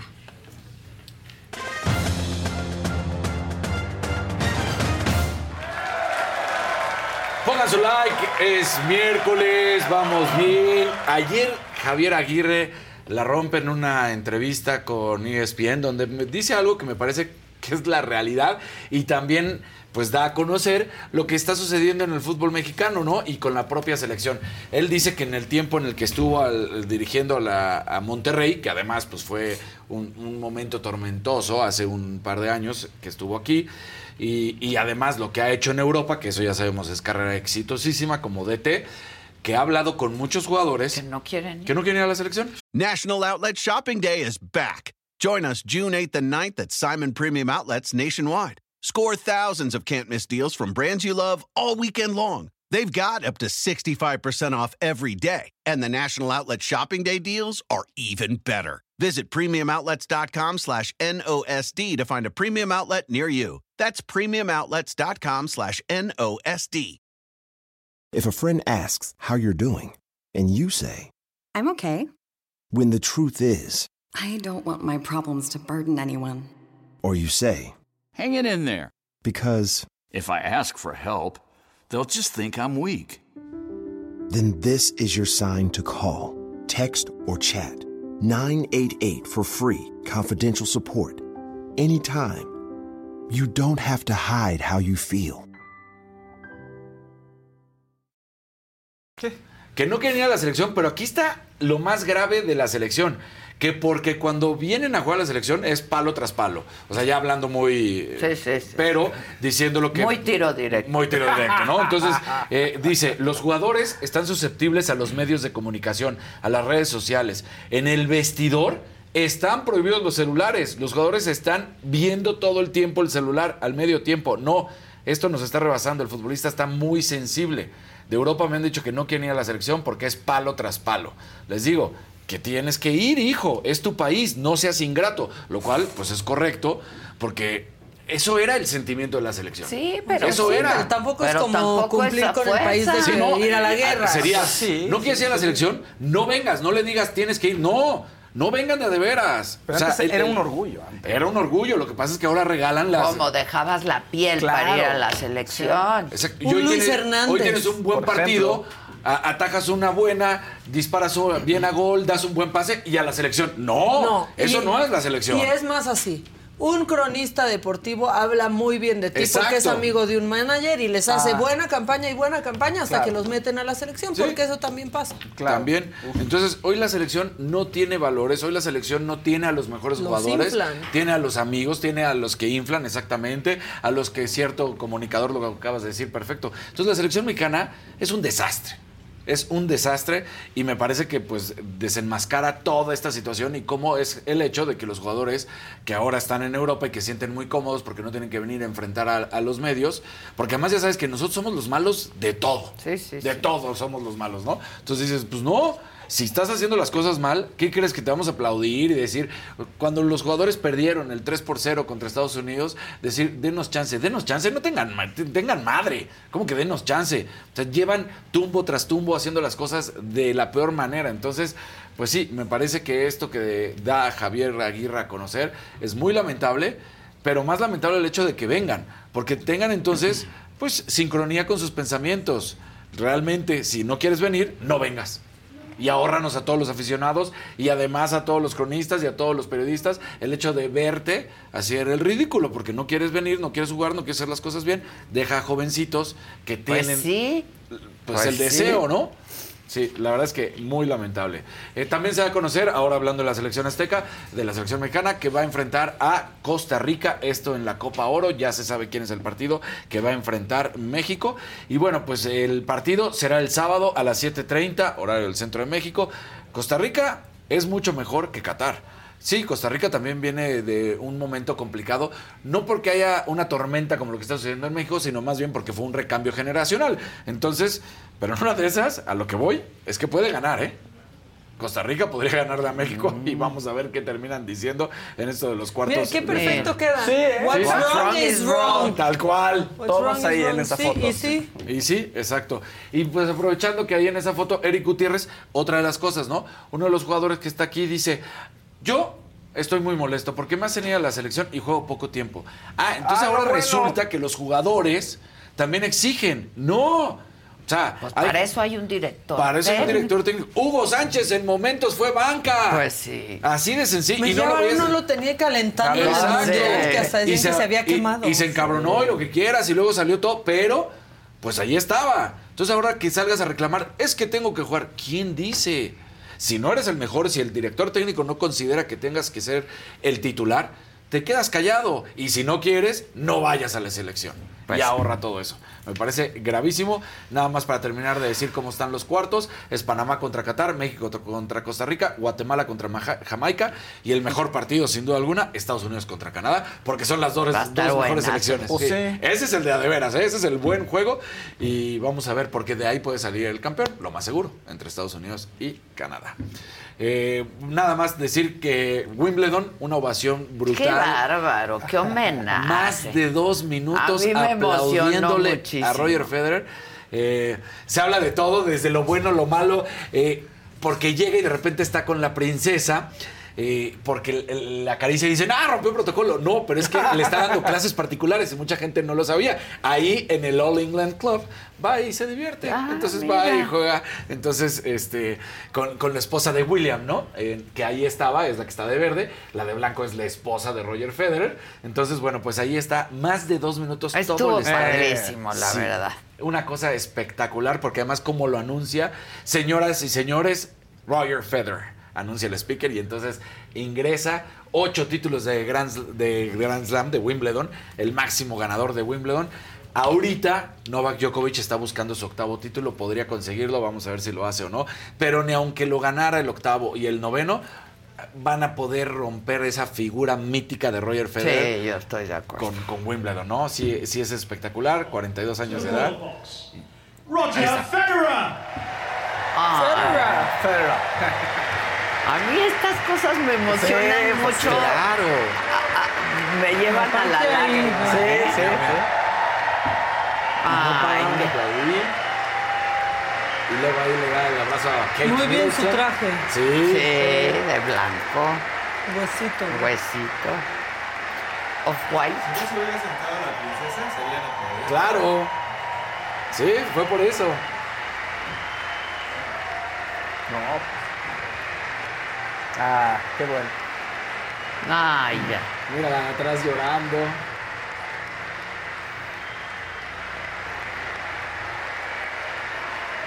Su esposa, y ahí ya. Y ahí dice, Ah, ¡ay, agarrón de acarició a la Kate". esposa a gusto. Sí. ¿No? Sí. Pues. Híjole. Wow. Sin palabras, ¿no? Sí, sí, sí, sí. Sin palabras, Roger Federer. Qué emocionante, El último tenista clásico, ¿no? En el sentido de, de todavía jugar desde el fondo, con, Sí, con un sí, estilo. Hoy es mucho más físico, velocidad, entrega. Entonces, sí ha cambiado el tenis, no está mal. Digo, es lo que Pero pasa. es de una elegancia. Es de una este. elegancia lo que hizo Roger Federer. Roger Federer sí jugaba. Te voy a interrumpir. Ver- Verónica Gómez. Nada. más. Nada más. Pero mandó un naranjita. Se hizo Na, na, presente. na. Muy bien. Na, na, na. Y nueva miembro también, nueva sí. miembro Verónica Gómez. Ah, bienvenida, Vero. Carlitos Alcaraz, el español número uno del mundo. Ah, es la misma. Es la misma. Ah, sí. mira. O sea, se hizo miembro y se Y- cayó con ah, una- mira. Bien, bien. Eh, derrotó al francés Jeremy Chardy 6-0-6-2-7-5. Lo hace muy bien Carlos Alcaraz. Y Chardy fue su último partido. Lo dijo eh, como singlista. Luego tiene todavía posibilidad de competir en dobles. Y si pierde, pues ya se estaría retirando del tenis. Ya lo dijo Andy Murray, el escocés que es de pues el imperio británico fue en el partido justo que estaba ahí presente, avanzó, es uno muy querido de la, de la afición, eh, hoy en día es número 40 del ranking, da- ganó en dos ocasiones Wimbledon, Andy Murray, ahí está, y dar ese conocimiento. Y bueno, pues en los centroamericanos, una historia de esas bonitas de los que ganan medallas, de las que la nota y la conambre no les gusta, pero Mariana Castro es una agente aduanal, en pocas palabras. Ma- Mariana Castro pidió permiso a la empresa aduanal donde trabaja para poder ir a competir a los centroamericanos y terminó ganando medalla de bronce. Bien. Esto en lanzamiento de jabalina.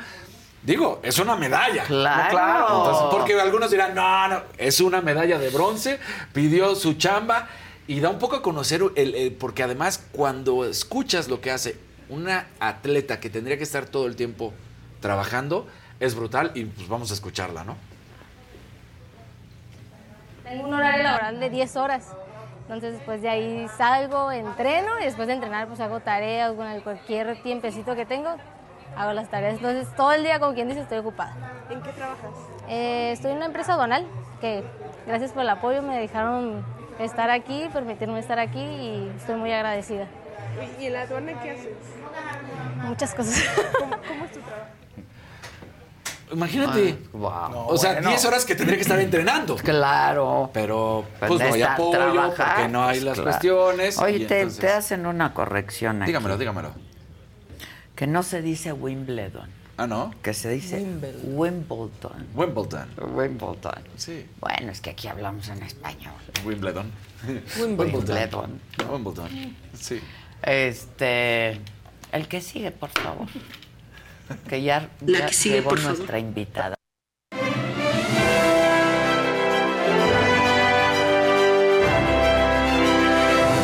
Pues sí. ¿Cómo están? claro. Buenos días. Oye, vamos con la Bajo información. coste, dijeran Oye, en voy a todos, ¿eh? Ya le dijeron a Maca, ya me Seguro. ¿qué me Está- gustan. Así se denominan esas aerolíneas. De bajo. Costo, Fausto. Sí. Gracias. Yo chan.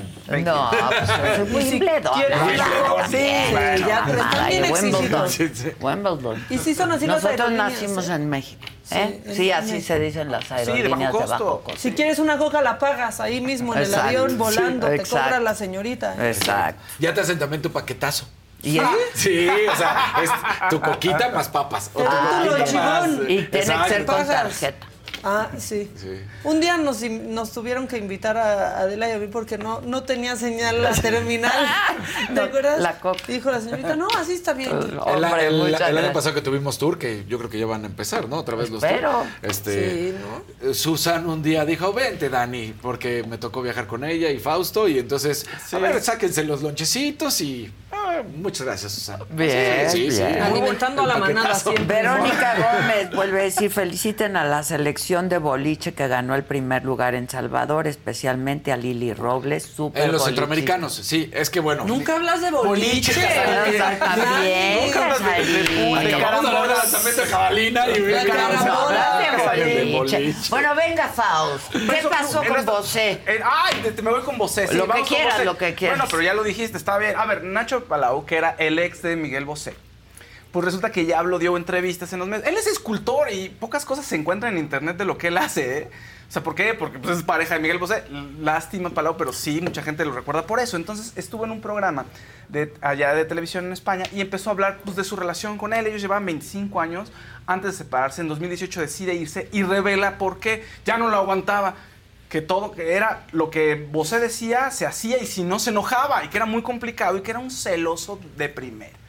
Que hubo muchas infidelidades de parte de él, dice Palau también de mías, ahorita seguro él se está enterando, ¿no? Pero que era un celoso que ya no aguantaba y se volvió muy complicada la relación y le dolió obviamente sobremanera que haya decidido separar a los niños. Ya ven que tienen dos y dos, dos de Miguel, dos de Nacho, pero habían crecido como hermanos. Entonces Nacho decía, oiga, no puede ser, o sea, son nuestros hijos, entonces los cuatro tienen que crecer juntos. Y él quería también pues, formar parte de esos cuatro. de, su, de su cancha, del lado de su cancha, como, como un divorcio normal, digamos, entre comillas normal, lo que se conoce como normal. Y Miguel Bosé dijo, no, estos dos son míos, estos dos son Cada tuyos. quien y- los suyo. Sí, y no te quiero volver a ver. Prácticamente eso niños. digo. Pues- Dos y dos. Entonces, bueno, eso es lo que la gente empieza a decir, "Dije, qué mala onda de Miguel. No, algo se hicieron horrible también. eh, Y Nacho salió un poco bailando, porque además tuvo cáncer, su mamá también se enfermó.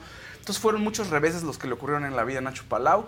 Pero bueno, pues ahorita está muy bien y está en una nueva etapa de su vida. Ah, qué bien. sí, sí, sí, Eh, Peso Pluma en una muy buena etapa también. Resulta que va a ser el lanzamiento inicial De del partido Do- de los Dodgers contra los Piratas. Iba a decir los Piratas del Caribe, pero no. No. Pero contra los. Piratas de Pittsburgh, exactamente. Pero ve así los Dodgers anunciando, viene Peso Pluma. O sea, la gente pidió que fuera Peso Pluma y dice, compren sus boletos para que lo vengan a ver. Ya está. Este, Está cañón. Sí, AMLO ya es joven. gancho de taquilla. No se preocupen si no tiene brazo, no necesariamente tienen que lanzar la primera bola desde el montículo, porque algunos piensan que tiene que ser a fuerza desde el montículo ¿Y no? y la tienes que llegar. No, o sea, dicen, de- antes se platica y qué tanta fuerza, qué tanto la llegas. Entonces Ah, a veces ok. puede ser más cerca del catcher. Ya, ya, ya. más hacer el show.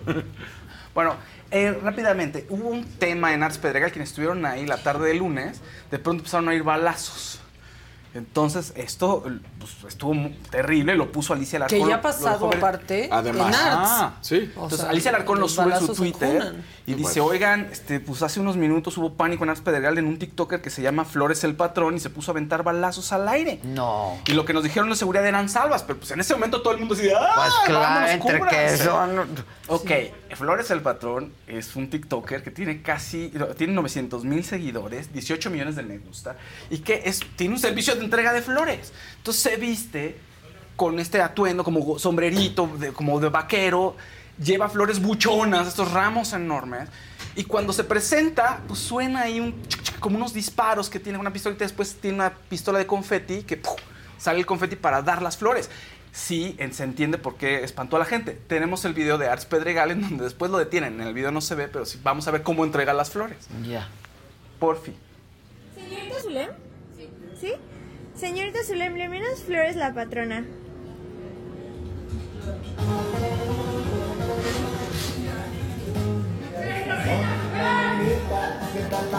Señorita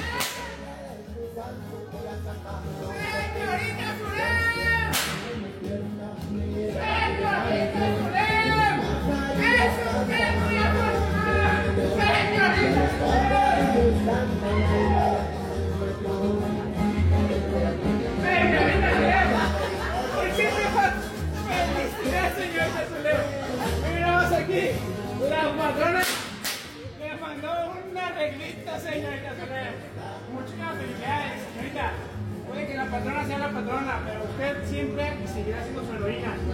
Mira más que nada en esta vida porque es una chingona y quiere que lo siga haciendo, señorita. Tenga un excelente cumpleaños. Ojalá la patrona pueda pasar muchísimo más años con usted, señorita. Muchísimas felicidades. O sea, tiene millones de reproducciones en TikTok. Tiene su link para que lo contactes en O sea, WhatsApp. en vez de mandar unas flores así, Un pues... telegrama cantado. Ajá, Sí, eso, exacto. Lo contrata. No sé cuánto le haya costado, pero pues prefiero mandar realmente. Van- El ramo, bochón. Sí, Van o de sea, mil hasta siete mil los ramos según Wow. los quieras. Entonces este debe haber sido, perdón, el barato, perdón, Zulema. Yo quiero la historia. ¿Quién es la patrona que le mandó flores a sí, Zulema? a Pues la mamá, ¿no?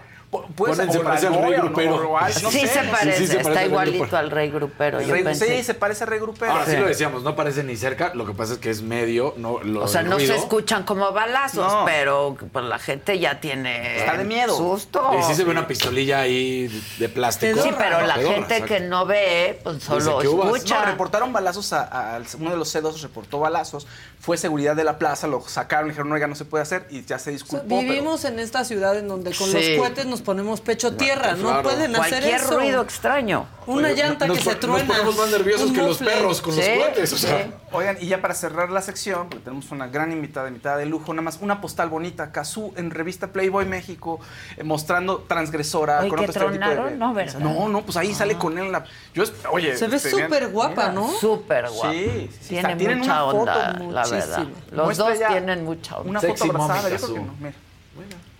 Yo espero que no, es- espero que todavía sigan juntos. todavía van a seguir un rato juntos. Así que tal, ya lo vimos en las cartas. Sí, exacto, ya. Las vimos. cartas dicen. Todavía un rato, pero van a tener problemas. Ah, van a tener. Van a tener después de, sí, con todo el que después de que nazca el niño, entonces se les va a trastocar. Esos, esas, a ver, ¿pueden regresar la foto? Creo última? que esas botas Esas botas. ¿no? son de Rick Owens, claro. Sí, Venezuela. Sí, Venezuela son de Rick Owens. Wow. Transgresora, Estar este, altita para usarlas, Sí. porque si no te llegan a la ingle. Sí, sí, sí, sí. Pues sí, se ve guapísima. Sí, Muy muy bien. bien. Es que hoy nos acompaña esta mañana aquí una gran actriz, primera actriz, Margarita Sanz. Está en teatro, La Golondrina.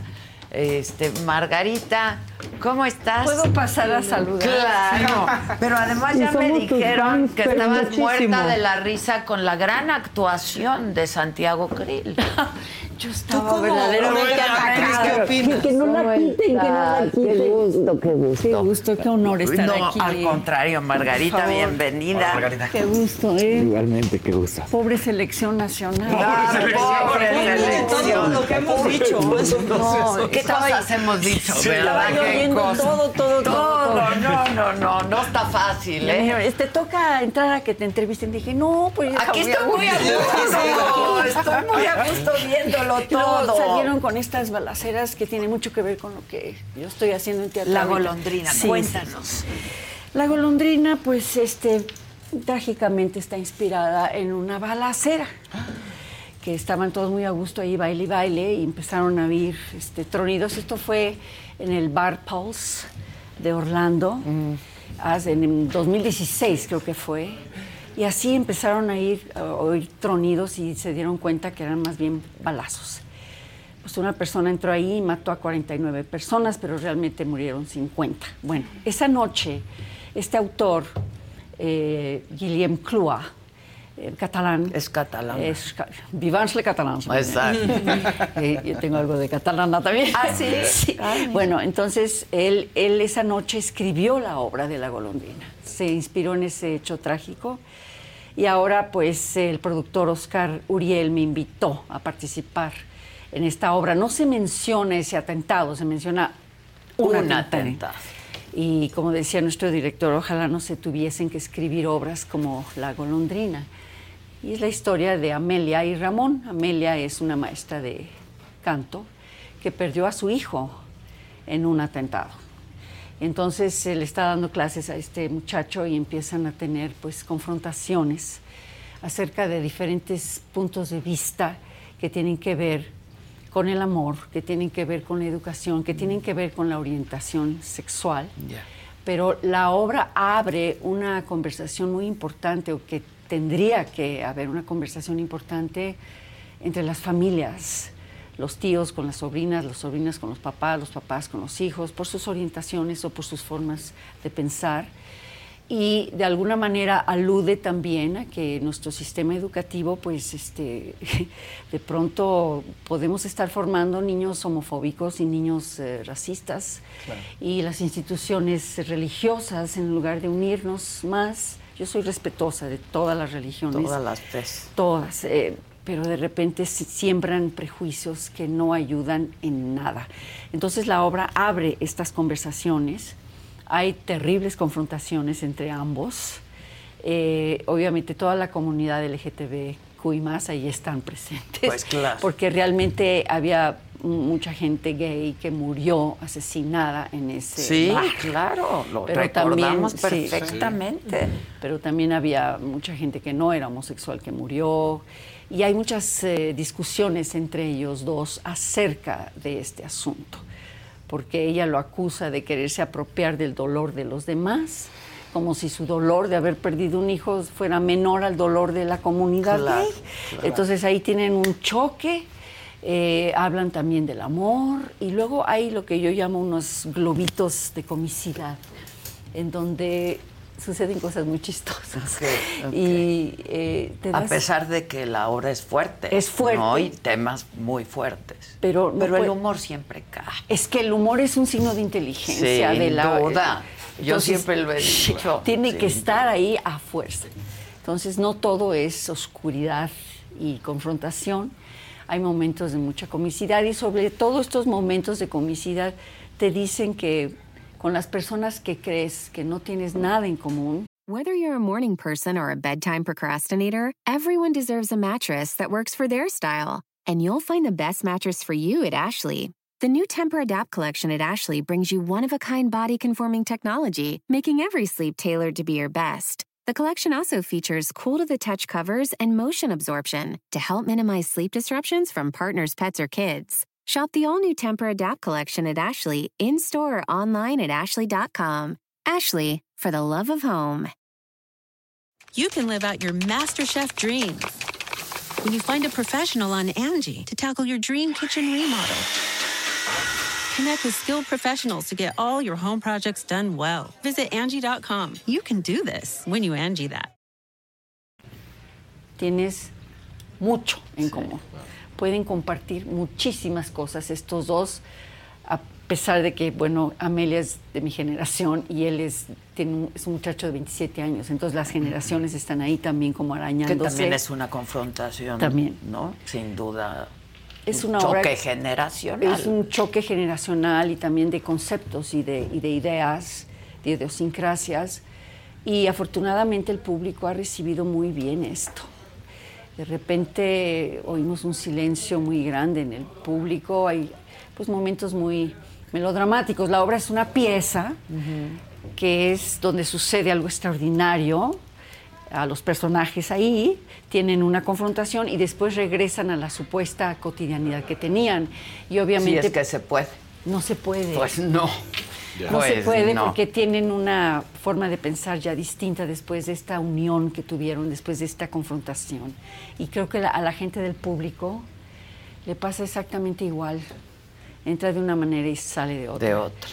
Este, lloramos todos mucho, este, el público y nosotros, porque el ejercicio emocional que hacemos los actores Es muy fuerte. es fuerte, pero también lo hacen los espectadores, tienen un ejercicio emocional muy, muy fuerte. Y hemos tenido pues una buena afluencia de público y este, buenas críticas y sobre todo esto que se sienten las personas, varias madres me han dicho, es que yo quiero ya hablar con mi hijo, que por asuntos de orientación sexual ya no le hablaba y ahora ya Hijo. quiero hablar con él. Y esas divisiones son a estas alturas, ya basta, ¿no? Ya Adela? basta, Sí. sin duda, Ya sin basta, duda. entonces- Es de esas obras y de esas puestas que te, que te hacen, digo, que yo adoro, ¿no? Después de una gran obra de teatro y te vas a tomar un café Uf, y, sigues solo hablando y solo hablas de la obra Aquí de teatro. necesitarías una buena dos, tres dosis de tequila. De tequila, claro, claro.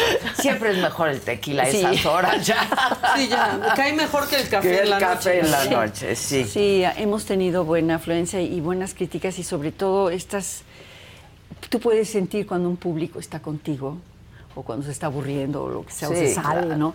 No, aquí están todos muy atentos. Sentados. No, están como pegados a lo que está sucediendo en escena y, y me da mucho gusto ser partícipe de algo que abre una conversación tan importante entre las diferencias entre las personas. Sí, sí. Porque es muy distinto, es muy fácil, ¿no? Decir, pues ya no le hablo, ¿no? Y que haga su vida, yo la mía, Claro. me dejó y Claro. adiós. Esto no. Eso de decir es muy fácil, no es fácil. No. Y yo sé- Cargas con eso todo el tiempo. carga. Y también es difícil para mucha gente salir del closet, como se dice. No es sencillo porque las familias a veces son muy duras o a veces se ablandan. Esta obra lo que hace es como que da una especie de estímulo para que la gente se siente a hablar con su familia, porque un día tienes a un hijo y al otro día, como le sucedió a Amelia, ya no está. Y eso es muy doloroso y todas las madres no necesitas ser de la comunidad gay para No. sufrir la pérdida de No, alguien y llorarlo, ¿no? Entonces, hemos tenido buena, buenos, buenos resultados en ese, en ese sentido y yo me siento muy contenta con la obra. Este, es una temporada corta. Ah, Ojalá se pudieran dar un vuel, una vuelta. Sí, sí, Estar muy sí, ocupado. Pues Sí, sí, la ratito, tenemos ¿qué- nuestros ¿Qué días. te decimos, Margarita? pero, pero oye, va- vale la pena ir a No, ver les una va a obra encantar. así. no puedo decirles muchos de los detalles que suceden porque sería como eh, arruinarles. el- Exacto, no Pero hay muchas sorpresas que se van presentando una tras otra en la obra, porque se van revelando ciertas cosas que, entre el muchacho y ella que no sabía la gente, entonces Ah, ok, se, se van, se van presentando las cosas, pero eh, es algo a fin de cuentas muy, muy estresante y muy, muy alentador a la vez. Cuando te llega la obra, ¿qué pensaste? Vi esto y dije, Dios mío, esto es terrible. Esto es terrible porque, bueno, yo estaba viendo la televisión cuando pasaron los anuncios Sí. del atentado y fue terrible, ¿no? Y luego ver esto y cómo lo describe Clua. Los españoles son un poco o mucho pasionales, ¿no? Entonces, este, lo que ya es muy duro, lo hacen Pues más todavía. Entonces había necesidad un poco como de no de ponerlo en su en su en su registro adecuado. El señor Clua no creo que se enoje con eso con nosotros, porque eh, lo que pensé cuando la leí, pues dije, esta es una cosa terrible, pero me gustó mucho cómo estaba escrita porque se te van revelando sorpresas y Mm. quien, lo- quien va revelando esas sorpresas es precisamente el alumno que llegó ahí a tomar unas sencillas clases de canto con Amelia, ¿ves? Pero se van revelando sorpresa tras sorpresa y la manera en que este autor va formando la historia es sumamente interesante, inteligente y al final pues no es que hay que todo mundo feliz y te perdono y te quiero mucho, no. Yo respeto que tú eras seas diferente a mí. Tal vez no pueda estar de acuerdo con tus formas de no ser. Me, no me haga feliz, pero, Pero yo, yo, yo no tengo por qué decirte a problema. ti, es- hacer nada de crítica hacia, hacia tu forma de ser. Abre una conversación de reconciliación. Entonces, entre los dos personajes hay eso. Vamos a dejar de gritarnos, vamos a perdonarnos y vamos a tratar de llevar una relación mucho más eh, luminosa entre nosotros, porque esta oscuridad ya no es posible, ¿no? Y, y la comunidad LGTBQI más ha sufrido muchos, eh, pues hay mucha sangre que ha corrido de ese lado, ¿no? Sí, y yo sí. comprendo el rencor Mucho que dolor puede... y Sí, comprendo el rencor y, y, este... Pero ya es hora de arreglar las cosas y tanto, como dije antes, las instituciones educativas como las religiosas, pues tienen que hacer su parte, porque parece ser que nos divide que vamos más. en reg- de regreso. No, porque además es una realidad, existe, ¿no? Existe, entonces pues no... Y vas que se- ya se No está se volviendo como, como algo natural, ¿no? Pero hay familias que no lo aceptan. A mí el tema que más me llama la de las que pensamos. ¿eh? Es, es este de la apropiación del que estabas platicando, ¿no? Que no es solamente de la comunidad, es No. de cualquier eventualidad en la política, en el de este, pero es que no puedes sufrir más porque yo soy el que sufrí, porque, y entonces una mamá, un papá, un primo, un- un- una persona homosexual, quien sea, eh, se adueña y entonces la otra persona dice, no, ¿cómo? No hay exclusividad No hay del exclusividad. dolor. Claro, no hay Ay, exclusividad. Ese es uno de los parlamentos más interesantes y que más me gustan de mi parlamento, porque como que ubica a este muchacho. Porque es, es toda es un ataque directo a la comunidad gay. Pues sí había mucha gente gay ahí, pero también Pero había que no. Y, y a mí me mataron a mi hijo. O sea, ¿y yo en dónde quedo? Claro. O sea, ¿los, los muertos son nada más de ustedes o cómo? Y ahí hay una confrontación Sí, fuerte sí, y también sí. en otros sentidos, en otras cosas que tienen que ver con la, con la educación y con que la madre no quiere hablar de esas cosas y que inventa que el, que el niño tuvo un accidente y el muchacho le dice, usted inventó que tenía un accidente, ¿por qué no puede decir Que estaba en un- ese lugar. Sí. Sí, entonces ella también tiene problemas en, en haber aceptado, pues nunca pudo hablar con su hijo de, de este lado de, de De él. preferencia. De sus preferencias o sus orientaciones, Sí, se sí. dice, ¿no? Y entonces ella tiene mucha culpabilidad, pero ella acaba, gracias a estas confrontaciones, acaba finalmente aceptando lo que hizo mal. Y cuando yo hago eso, obviamente se lo estoy diciendo a él, a este muchacho, a Ramón, pero abro un poco mi proyección Hacia todo. a todo el público, como si estuviéramos todos en una especie como de sesión, ya sabes, psicoanalítica de grupo. Sí, sí, sí. Y Entonces me dirijo a las mamás que estén ahí. Órale, mamás, papás, cálmense, bájenle al, al rencor, al, al- al odio, al, Al encono. al encono y, y- y siéntense Y a ver, porque yo ya me quedé sin mi hijo. Entonces, Eh, Ah. Entonces, eso, eso me gusta mucho porque aparte acepta ella lo que hizo mal. ¿no? Entonces, mm, y, y, y Clúa tampoco hace de que esta es la buena y este es el malo o al revés. Porque no es así no la es vida. así. ni blanco ni negro. Y para llevar a la gente de- después de todo esto a reír, solo tú, Margarita, ¿no? Pues O es, sea, es que sí. hago, pero canto una cancioncita y hasta bye. Ay, mira qué bien. Es que sí. Bueno, porque se presta, ¿eh? No, no está No, no está Y es- impuesto ahí forzado. No, forzado no, forzado no. Está, es, es que es- ella se, se, re- se- se refugia en, en cursos porque se mete, a- cuando ya pierde a su hijo y pasa el tiempo, pues ella va a una parroquia para que la ayuden y ahí encontró mucha amistad y eso. Entonces la gente la reconoce, ahí va la mamá del que mataron en Mm. el bar gay. Y es simplemente no soporta la- ni las miradas de la gente. Ni el Na- señalamiento. ahí ahí va, ahí va. Le mataron al hijo, ¿no? Entonces no. Por gay, por andar en... Por an- eh, sí, no. Entonces ella lo que hizo fue inscribirse en cursos de lo que fuera para ocupar la mente y, Y no para, pensar y para en que no la reconocieran. Entonces agarraba el coche y se iba de, de la ciudad a Puebla o a cualquier lugar y ahí le enseñaron a hacer muchas cositas bonitas que ahí describe ella lo que aprendió en los cursos. Y entonces eso es lo- la parte Ah, la cómica, porque dice unas cosas muy cómicas de lo que aprendió en los diferentes cursos Ah, que tomó. Mientras se fugaba de Mientras su se realidad. fugaba. Y él también le platica, pues yo también me fugué, porque pues yo andaba por ahí también y yo me fugué también, porque la gente me miraba también raro, entonces él cuenta su historia y es una parte donde ay, la gente Da un respiro. respira Un y- respiro, y, ¿no? sí, pero está muy metida en las confrontaciones, no sé, pero las confrontaciones llaman la atención mucho de la gente. Pues ¿no? es que te espejeas, espejeas, es lo que ¿no? Claro. Te Ay, encuentras siempre, sí, ¿no? O sea, sí, cuando son sí. diálogos tan personales, en realidad no lo son tanto, ¿no? Mucha más gente se encuentra ahí Pues en ese sí, camino. te identificas. Ese espejo es muy importante, Adela, porque es lo que está todo el tiempo en escena. Puro espejo, puro espejo de espejo. todo, de todo.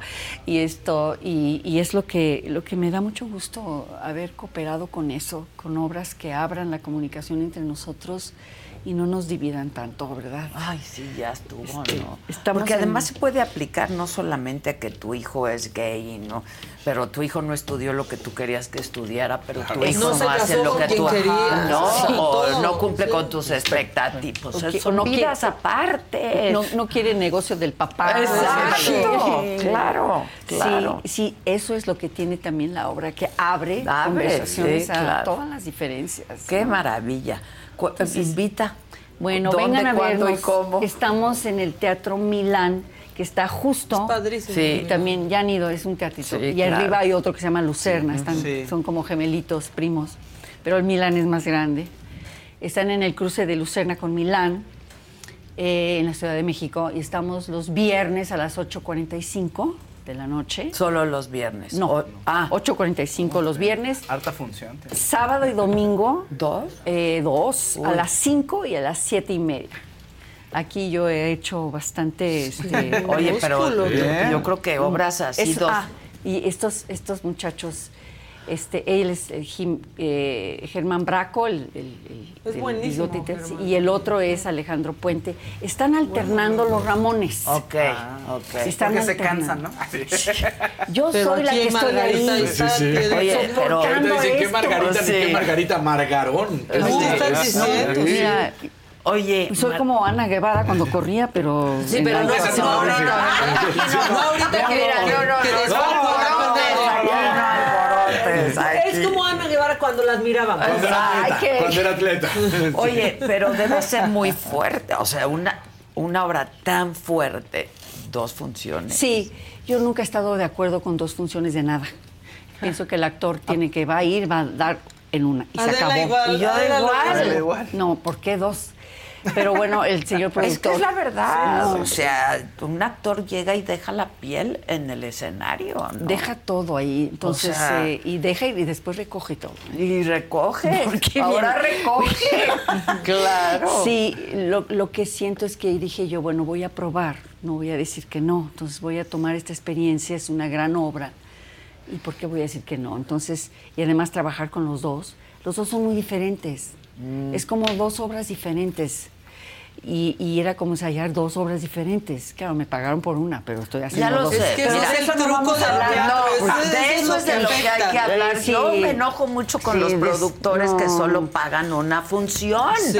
Pues si Y son la gira. dos. Con la gira. Y la gira. Pero yo me siento agradecida de todas maneras con Oscar Uriel y con eh, Rodrigo Trujillo, que son los que armaron todo Pero este ¿saben cómo borlote. podría estar más agradecida Claro, Oscar Uriel y. Rodrigo Trujillo? Que de por sí ganan poco por función. Bueno, sí es, es este a veces difícil. Muy difícil. Pero fue un proceso muy interesante. El director es Alonso Iñiguez. Yo ahí presencié cómo ellos entraron de una manera y cómo fueron evolucionando y madurando. Él se encargó de ellos dos de una manera ejemplar realmente. Fueron clases como avanzadas de actuación. Yo nada más milando, pero, pero bien, bien. Ellos fueron este, creciendo y ahora pues tienen un gran nivel. Son actores muy disciplinados, tienen una gran ética profesional y me gusta mucho estar en escena Pues como con debe ambos. de ser, ¿no? En el teatro no hay Sí. de otra.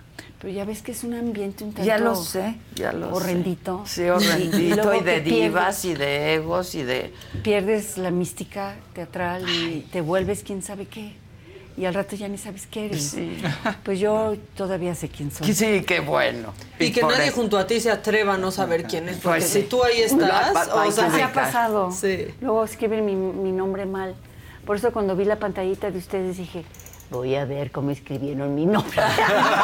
Y lo hicimos bien. Lo Y lo hicimos hicimos bien. bien. Hicimos bien. No, Sí. no, no. Sí, sí. Pues qué reconocimiento y qué, qué placer escucharte, cara. Yo ahora verte Vayan. en escena. Vayan porque lo van a lo van a pasar de verdad bien y muy intenso. Viernes, sábado, domingo. Viernes una función, sábado y domingo dos funciones. Solo pagan una. Teatro Ya. Milán. es que me enoja igual que a ti. Digo, por, por, por el amor que yo le tengo al teatro y a los actores de teatro. Sí. ¿no? La verdad. Sí, es este es así a veces eh, y luego dicen que no hay presupuesto. No, no. Que no les sale. Sí, que pero en muchas ocasiones no sale, porque no. lo hacen por amor al arte, literalmente, los Sí. actores, los productores.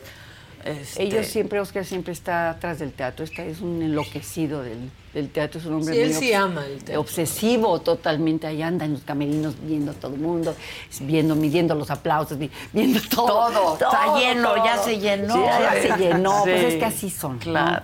Pero es un hombre muy agradable y bueno, me dio este trabajo que yo aprecio muchísimo. Afortunadamente he tenido una carrera donde he tenido personajes siempre pues, que tienen mucho que dar y que ofrecer. Mujeres que tienen grandes defectos humanos como grandísimos, grandísimas virtudes. Y muy complejas. Entonces, esta es una. Guau. Porque está metida en un ajo ahorita en su casa con este muchacho. Sí, ya me imagino. No, no, no, no saben, no, lo corre como tres, cuatro veces. Y regresa. Y regresa, Y regresa. otra vez. No, no, nu- nunca se puede deshacer de él. Y en una o dos ocasiones lo vuelve a jalar, que, que se regrese para seguir Con este, el- con el, sí, con el la tema, con, el, la- con la discusión. Y la gente también dice, no, que regrese, por favor. Claro, que siga. quiero ir, quiero Sí. ver qué pasa. Es, un, es una obra de mucha ebullición y, y les los invito, por favor, a que vayan. Vamos van a, a van a ir. pasarla bien. Sí, claro que vamos a ir. La golondrina. La golondrina. ¿Y por qué la golondrina? Pues no quiero romper la sorpresa, ¿no? Ya dije muchos secretitos que no debía haber ok. dicho. Pero, pues, Pero está bien porque nos está bien. enganchaste. No, Sí. pues hay, hay que ir. Eh, Temporada van- corta estamos hablando. Temporada corta, bueno, es que empezamos desde el 2 de junio, pero pues tenemos una temporada corta, pues son dos meses nada más, hasta el 30 de julio, Julio.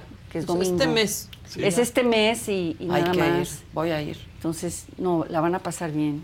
Aquí preguntaban si después planeaban salir, por ejemplo, a Puebla, Guadalajara, hacer tour. No nos ha dicho nada Oscar al respecto, él es el que se encarga de todo eso, pero hasta ahorita es nada más una temporada hasta el 20 de julio y nada más. Ok. Pues entonces hay que ir ya.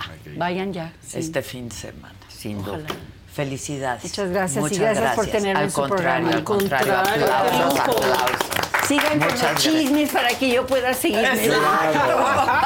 Pero ya acabó uno. el programa. De ¿eh? último momento, este, siguen las protestas de los que avientan eh, petróleo. Ah. Se metieron ahora al, campo de Wimbledon, pero no aventaron aceite ni nada por el estilo. Ahora aventaron papeles naranjas y eh, pedazos de eh, puzzles. Ay, se me fue la De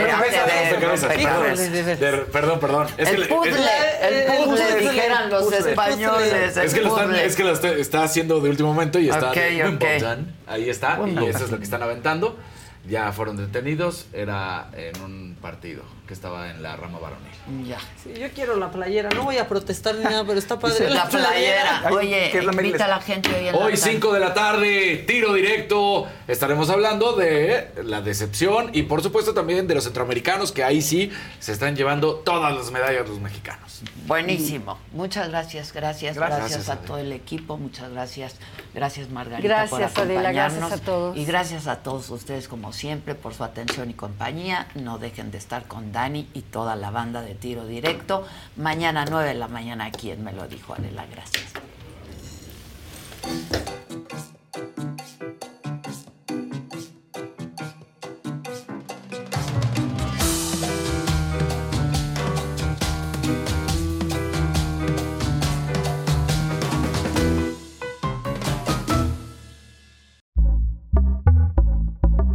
Pitaya. Whether you're a morning person or a bedtime procrastinator, everyone deserves a mattress that works for their style. And you'll find the best mattress for you at Ashley. The new Temper Adapt collection at Ashley brings you one of a kind body conforming technology, making every sleep tailored to be your best. The collection also features cool to the touch covers and motion absorption to help minimize sleep disruptions from partners, pets, or kids. Shop the all new Temper Adapt collection at Ashley in store or online at ashley.com. Ashley, for the love of home. you can host the best backyard barbecue. When you find a professional on Angie to make your backyard the best around. Connect with skilled professionals to get all your home projects done well. Inside to outside, repairs to renovations. Get started on the Angie app or visit Angie.com today. You can do this when you Angie that.